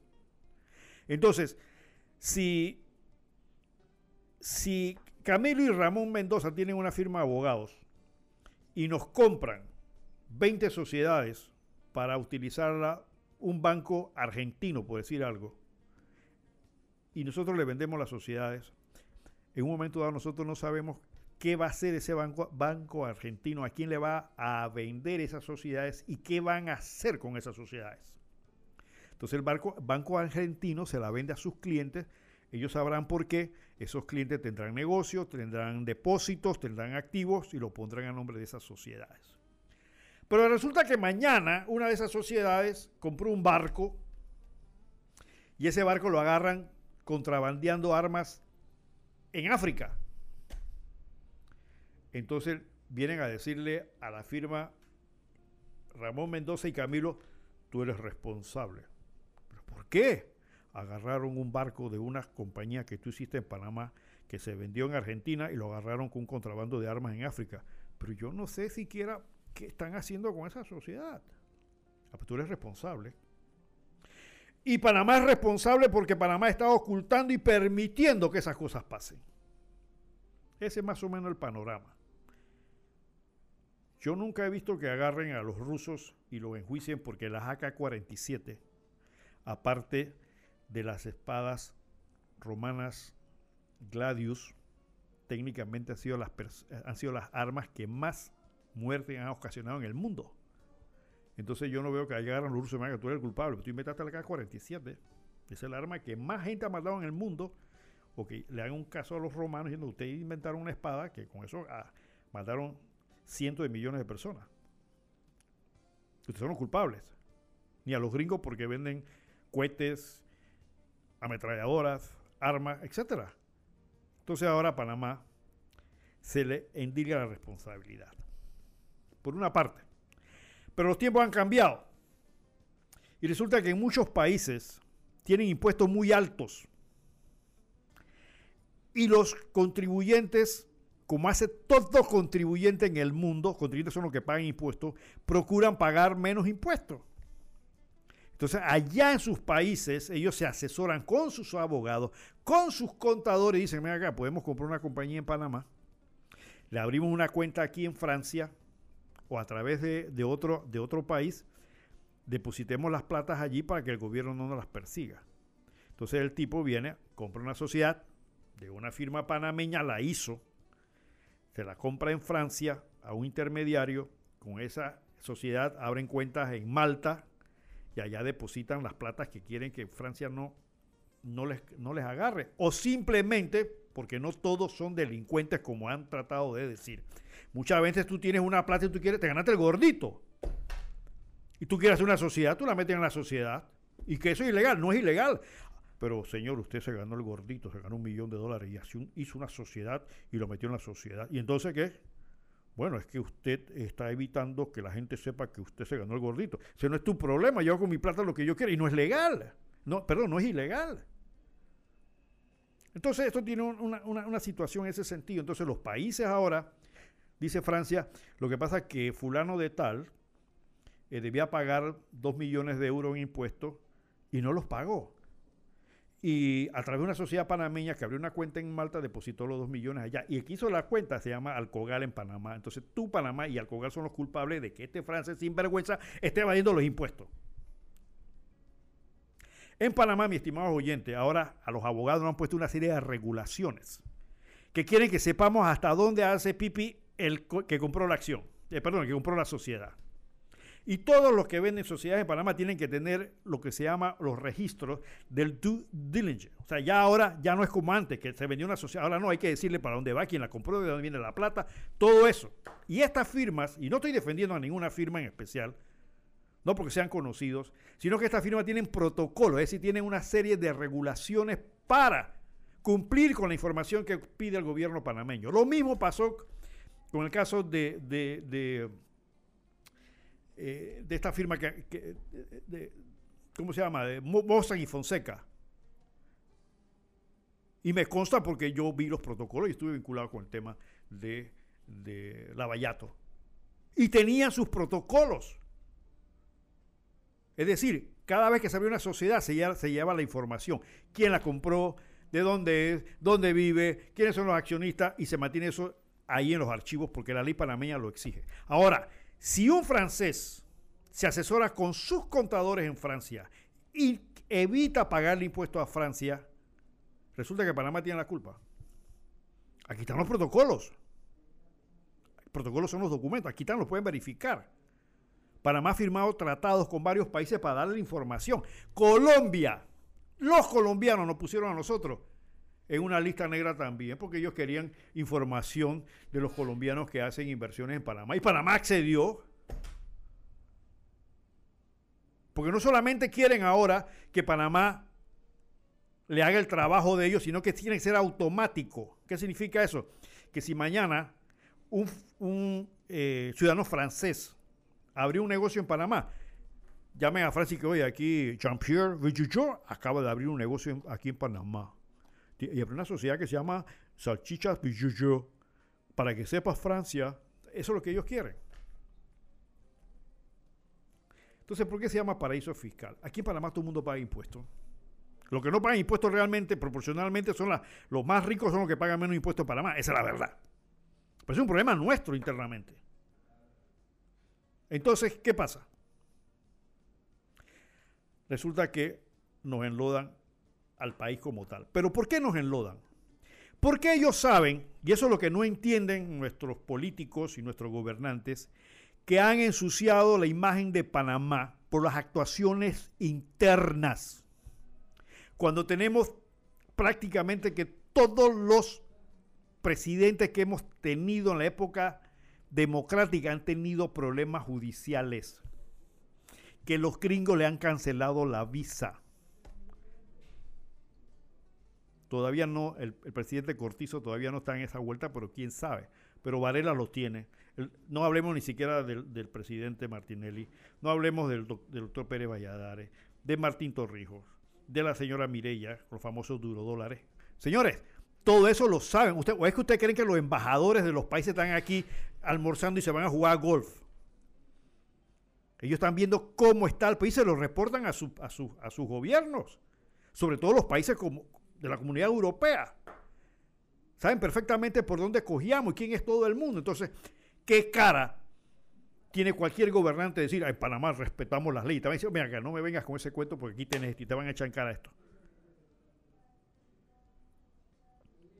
Lo mismo pasó con Panama Papers. El gobierno de Varela no tenía la faz, la cara de defender la imagen de Panamá porque ellos mismos estaban salpicados. Entonces, si tú vas a un país que se la da de serio, vamos, la Francia que la tiene con nosotros, y tú le estás comprando, haciendo negocio con Francia y qué sé yo, pero bueno, para ellos somos una especie de delincuente, un país de delincuentes. Entonces, ¿por qué? Porque te voy a decir, espérate un momentito, eh, no me vengas a hablar que eres serio, ¿por qué? Porque tienes este presidente juzgado, tienes problemas de la Asamblea, mira los millones que se perdieron. Ellos lo saben.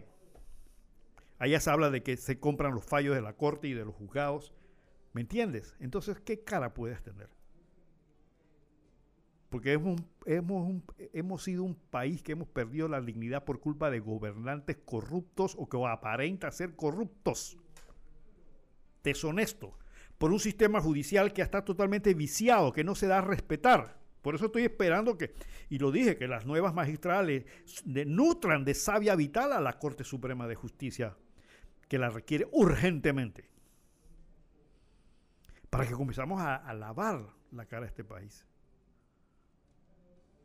Entonces, los las Pandora Papers no es ni Alcogal, ni es Mose y Fonseca, ni es Morgan y Morgan, ni es a, ¿cómo se llama? Eh, Casa González Ruiz. No son las firmas de abogados los que le están ensuciando la cara al país. Están haciendo su trabajo como lo hace cualquier abogado honesto. Ah, lo que pasa es que tú sabías que el francés se estaba evadiendo impuestos. Yo le puedo decir una cosa, mi estimado oyente. Muchas veces los abogados no tenemos la capacidad de saber qué está haciendo, que ese cliente está evadiendo impuestos. ¿Cómo vamos a saberlo? Pero ellos quieren que nos convertamos en policías. Lo que pasa es que como ustedes son un país donde los gobernantes son procesados, la Corte Suprema vende los juicios, donde ahí nadie es castigado, entonces podemos pensar de que este francés, un francés que estoy hablando eh, como ejemplo nada más, simplemente puede llegar a Panamá y decir, mira, yo traigo aquí 20 millones de dólares que me los robé de la, de la, del fisco francés, lo quiero meter aquí en un banco y todo el mundo feliz, contento y ya. No ocurre así. Pero mientras seamos un país con una imagen de deshonestidad, de falta de seriedad, donde viene cualquier pelefustán porque tenga un poder económico y no imponga condiciones, como el caso de Panamá por y ahora con la minera y las otras mineras que han venido a Panamá. Señores, no somos nada no se nos respeta. ¿Por qué no van a Suiza? Que todos saben que Suiza hace negocios igualitos que Panamá. Ah, pero Suiza, Suiza sí lo hizo de una vez. Suiza vive de eso. Y Suiza no, permitió, cuando comenzaron a presionar a Suiza, Suiza dijo, no, no, no, no, tranquilo, yo, yo, yo aplico todo lo que ustedes digan. Aquí tú abres una cuenta en Suiza y te van a respetar porque tienes una cuenta en Suiza. Panamá debería ser igual. Abrir una cuenta Panamá, perfecto, es una cuenta seria. A eso es lo que debe ir eh, eh, los gobiernos como política, pero aquí que no hay política de Estado, mi estimado oyente. Aquí el país anda como le da la gana, el presidente uno se siente en un taburete, el otro se pone las zapatillas. O sea, el país no tiene un objetivo final. Cada vez que viene uno inventa otra locura. Ahora no es pan, ahora es el otro, pero las plantas se siguen perdiendo. Entonces, mientras eso ocurra, mi estimado oyente, va a haber otras cajas de Pandora. Y nos van a seguir enlodando. ¿Qué hizo el gobierno con esto? Nombró una firma de abogados para decirle a, estos periodistas que sí, que van a investigar. que Mire, yo, yo creo, mi opinión, que un gobierno se ¿sabe qué? Si es verdad, en Panamá vendo sociedades, si es verdad, y es mentira que todos los clientes de la sociedad offshore son delincuentes, y los delincuentes no son los panameños, no son los abogados panameños, son sus ciudadanos. Ustedes investiguenlo. Ustedes allá en sus países deben evitar esto. Ah, se les escaparon. Ah, yo te ayudo a perseguirlos. Sí, yo con mucho gusto te ayudo a perseguirlos. Mándame las pruebas y yo los correteo aquí. Pero no me vengan a decir que porque vendí una sociedad fuera de Panamá, ya todos los que compraron esa sociedad son delincuentes. Ah, no, que, que Julio Iglesias y que Shakira yo no sé si Shakira es delincuente o no es delincuente, pero Shakira, me da la impresión a mí que Shakira se ganó 20 millones de dólares y quiere tenerlo en una cuenta a nombre de una sociedad, ¿por qué no? Después que pagó sus impuestos, ¿por qué no? Entonces siempre dejan ese, ese estribillo como que todo es ilegal. No, que fulano abrió y compró un apartamento allá y lo hizo con una sociedad. ¿Y qué? ¿Cuál es el problema? Si mañana Julio Iglesias quiere comprar un apartamento en República Dominicana y lo quiere hacer en nombre de una sociedad panameña, ¿cuál es el problema? ¿Por qué quieren saber que Julio Iglesias tiene un... Estoy, estoy hablando eh, eh, eh, figuradamente. ¿Por qué quieren saber que Julio Iglesias le, quiso comprar un apartamento dominicano nombre de la sociedad panameña? ¿Cuál es el problema? Si el tipo no quiere que sepan que ese apartamento es de él, pues, ¿cuál es el problema? Eso no es ilegal. Es que estás escondiendo que tienes un apartamento. Pero lo compré con mi plata. Me lo gané cantando. Aquí están, pegué mi, mi impuesto. ¿Cuál es el problema? No, pero tú sabes que eso se ve mal, que no lo tengas a nombre. No jodan, hombre. No, no hagan cosas. Pero Panamá no tiene la fuerza moral para decirle, ven acá, fulano, tú no me vengas con esto porque hiciste esto, esto, esto y esto. Y ustedes hacen esto, esto y esto y esto. No. Ahora, tampoco decir, ahora le sacaron también que en Estados Unidos hay este, estados que venden, todo eso lo sabemos los abogados que estamos en sociedad, sabemos perfectamente que te las venden por correo electrónico. Allá no te piden requisitos de quién es el, dueño ni las acciones, ni, no. Tú pides y compras tu sociedad y lo que más que te piden que nombres un contador en la sede de la sociedad. Ya. Ah, no, pero allá no, allá no, allá no se atreven a abrir la boca a los gringos. Le abran la boca a un país como Panamá, ensucian a todo Panamá, ensucian a firmas de abogados, ensucian a quien le dé la gana, pero ellos con eso salvan su responsabilidad. Son ciudadanos de otros países, persíganlos. Es que ellos sacaron, pero ¿cómo sacaron la plata de Francia? Pues, ¿cómo la sacaron? Algo tuvieron que haber hecho allá. Allá no fue Alcogal, ni fue Mose y Fonseca, ni fue Morgan y Morgan. Allá le ven acá. Ustedes evadan los impuestos de Francia y aquí le vamos a dar las leyes francesas que tienen que romper. Y así, eh, no, eso lo hicieron ellos allá con sus abogados y con sus contadores allá en Francia. Tan sencillo como eso. Entonces persíganlos allá. Ah, que con mucho gusto nosotros los perseguimos aquí. Usted me manda a decir que Jean-Pierre Funchot eh, eh, evadió impuestos y le tenemos un proceso y Jean-Pierre está aquí en Panamá. Bueno, nosotros lo investigamos. ¿Qué quieren que hagamos? Vamos a investigar a Jean-Pierre Fundor, pues. Con mucho gusto las autoridades.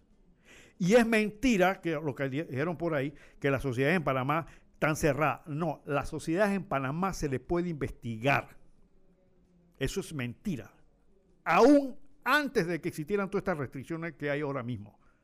A través de diligencias exhibitorias e inspecciones judiciales por la vía civil. Por la vía penal también lo pueden hacer. Así que eso es mentira de que en Panamá nadie puede investigar. No, eso no es cierto. Eso es totalmente falso. Y son cosas que este gobierno debería decirle a esta gente, pero usted está equivocado. Que usted no sepa la ley de Panamá es otra cosa. Así que hay que tener mucho cuidado con esto. Lamentablemente un país como nuestro, que es chiquitito, necesita dirigentes y líderes serios, responsables, que tengan carácter, que tengan la fuerza y la dignidad de representar al país ante estas situaciones. Que tengan la valentía de poder decir, no, esto no pasa aquí. Pero tú no lo puedes hacer si tienes la casa podría por dentro, definitivamente que no se puede hacer. Bueno, está acabando el tiempo, bendito sea. Miren, tenemos el tema de las reformas electorales. Como dijo el oyente, evidentemente, existe la famosa comisión de reforma electoral que es por mandato legal que debe, hacer cada vez que en un periodo electoral ajustes al sistema electoral. ¿Qué es lo que hay detrás de todo esto, mi estimado oyente? Detrás de, de todo esto hay una sola palabra. Poder. La disputa, la lucha por mantener el poder. El poder político, que es el poder que tú, votante pendejo, le entregas a un vivo para que lo maneje durante cinco años. Porque existe la confusión de pensar que democracia es igual a libertad. Equivocados totalmente. Libertad y democracia no es lo mismo. Como libertad y capitalismo tampoco es lo mismo. Como democracia y capitalismo tampoco es lo mismo. Después explicaremos algo de esto. Entonces, lo que hay en el fondo es la lucha por mantener el poder. El poder político, que es el poder más grande que hay en un Estado. Porque con el, con el poder político puedes lograr poder económico. Y por otro lado, el poder económico también puede generar poder político. ¿Y qué es el poder político? Se lo he dicho, como se lo decía a mi estudiante de la universidad, para no entrar en discusiones eh, doctrinarias. El simplemente el poder político para mí es el poder del hombre sobre el hombre. Ese es el poder político. Puede haber muchas causas. Eh, hay toneladas de libros discutiendo lo que es el poder, pero yo lo defino muy rapidito así. El poder del hombre sobre el hombre. Para que lo entendamos. Entonces, la lucha que hay ahora mismo es de los partidos políticos de ver cómo mantienen ese poder por el hombre. ¿No? ¿No? Entonces, Lo que se está haciendo ahora es procurando mantener ese poder. Se han hecho, sí, hay una lucha política en el cambio democrático donde la diputada Yanibel Abreu quiere sacar a Rómulo Rux. Pero las leyes electorales dicen que hay periodos y formas para hacer este tipo de situaciones que no puede ser por una convocatoria extraordinaria. Ahora quieren el CD introducir en las reformas este tipo de situaciones para ellos entonces convocar a una reunión extraordinaria evidentemente despojar a Rómulo Rux y a su equipo de la dirección. Esa es una de las batallas de poder que hay en esto. La otra forma de los partidos políticos de mantenerse en el poder. Y nosotros tenemos un sistema de votación que es un sistema para los, para los circuitos plurinominales, es decir, donde hay más de dos diputados. Entonces, esto es una larga discusión teórica que existe, porque esto no crean que es solamente en Panamá, donde la forma en que se distribuyen los votos. Entonces los votos se dividen, se calcula por medio de lo que es el cociente, el medio cociente y el residuo. Pero ¿qué es cociente? Hombre, cociente es, el resultado de una división. Eso es lo que es cociente. Yo sé que muchos se les olvidó eso. Eso es lo que es cociente. El resultado de una división. Entonces, ¿por qué es esto? Porque lo que se presupone con esta forma de, eh, de distribuir los votos es que las, hay una distribución del pastel entre todos. Esa, es la teoría, ojo, esa es la teoría. La pregunta era, oye, pero ¿cómo hacemos para que todos los que participen pues, y los más chiquititos puedan participar? Entonces nuestros políticos hábilmente variaron la fórmula para efectos de qué? Para efectos de que se beneficiaran a los que menos votados, sumándole los votos del partido. Eso queda en lo que se llama el residuo. Ok, entonces vamos a la primera parte rapidita que se nos está acabando el tiempo. El primer paso del cociente. Se dividen los votos válidos entre la cantidad de curules que están en juego el circuito. Es decir, si hay 100 votos válidos y hay 4 curules, el, cociente sería 25. Y cada partido que alcance ese cociente tiene derecho a una curul. Ese es facilito, no hay ningún problema. Divide la cantidad de, votos válidos entre la cantidad de, postulados, pues los candidatos. Se divide y el que llega a eso, se le da una curul. Bien. Después viene lo que se llama el medio cociente. Que el medio cociente, hombre, es la mitad es la mitad. Entonces, el medio cociente es la mitad de la división anterior. Entonces, aquellos que se... ya, vamos cerrando, Camilo. Ok, ya vamos cerrando, lamentablemente. Bueno, entonces ese medio cociente se divide y aquellos que tienen medio cociente se le, se le va a dar. Pero si hay residuos, si todavía queda algún diputado que no ha sido elegido de, de, esas, de, esas, de esas cuatro que quedaron, vamos a suponer que ya Tenemos cociente y medio cociente, nos queda uno, entonces nos vamos, nos vamos al residuo. ¿Y qué es residuo? El residuo entonces es que a ese, a ese, a ese eh, se suman, ojo, se suman los votos del partido, del partido, del más votado, y se va a buscar el candidato de esa lista y se le va a dar, se le, va, se le van a sumar los votos, no, no lo que él obtuvo, sino lo que obtuvo la lista o el partido y se le va a dar a ese candidato. Ahí donde vino una distorsión. ¿Por qué? Porque puede haber candidatos que personalmente hayan sacado más votos que el que le tocó residuo, pero le van a dar es al que, al que no sacó los votos. Por esa razón, si se elimina eso, el PRD perdería alrededor de 13 diputados, creo que fueron eh, obtenidos por residuo, incluyendo el actual presidente de la Asamblea, y creo que Benicio Robinson también. Entonces, esa es la pelea. Poder. Eso es toda la lucha que hay. Y después vamos a seguir analizando esto porque se nos acabó el tiempo. Así que no me queda más que decir, allá la chorrera, por favor, acuérdate que la chorrera más que bollo y chicheme. Y tú recuerda que la vida es como una moneda que hay que saber gastar a tiempo y con gracia. Y no te olvides que qué bueno para los gobernantes que tú, el pueblo, no piense. Y regala un libro, es el mejor regalo que puedes dar. Si el gran arquitecto del universo lo permite, estaré con usted el próximo sábado. Gracias a Camilo en cabina, a todo el personal de Radio Ancón. Y nos escucharemos el próximo sábado. Hasta pronto. Bienvenidos a Punto Omega, un programa diferente para la gente buena y pensante, aportando un poquito de cultura y conocimiento para que tomemos decisiones que nos mejoren como persona y comunidad. Punto Omega la ventanita del jazz y la cultura. Ahora, Panamá tiene algo diferente. Punto Omega, todos los sábados de 10 a 12 mediodía en esta emisora. Producido y dirigido por Ramón Mendoza. Las opiniones expresadas en este programa no son responsabilidad de esta emisora, es responsabilidad de su productor. Radio Ancon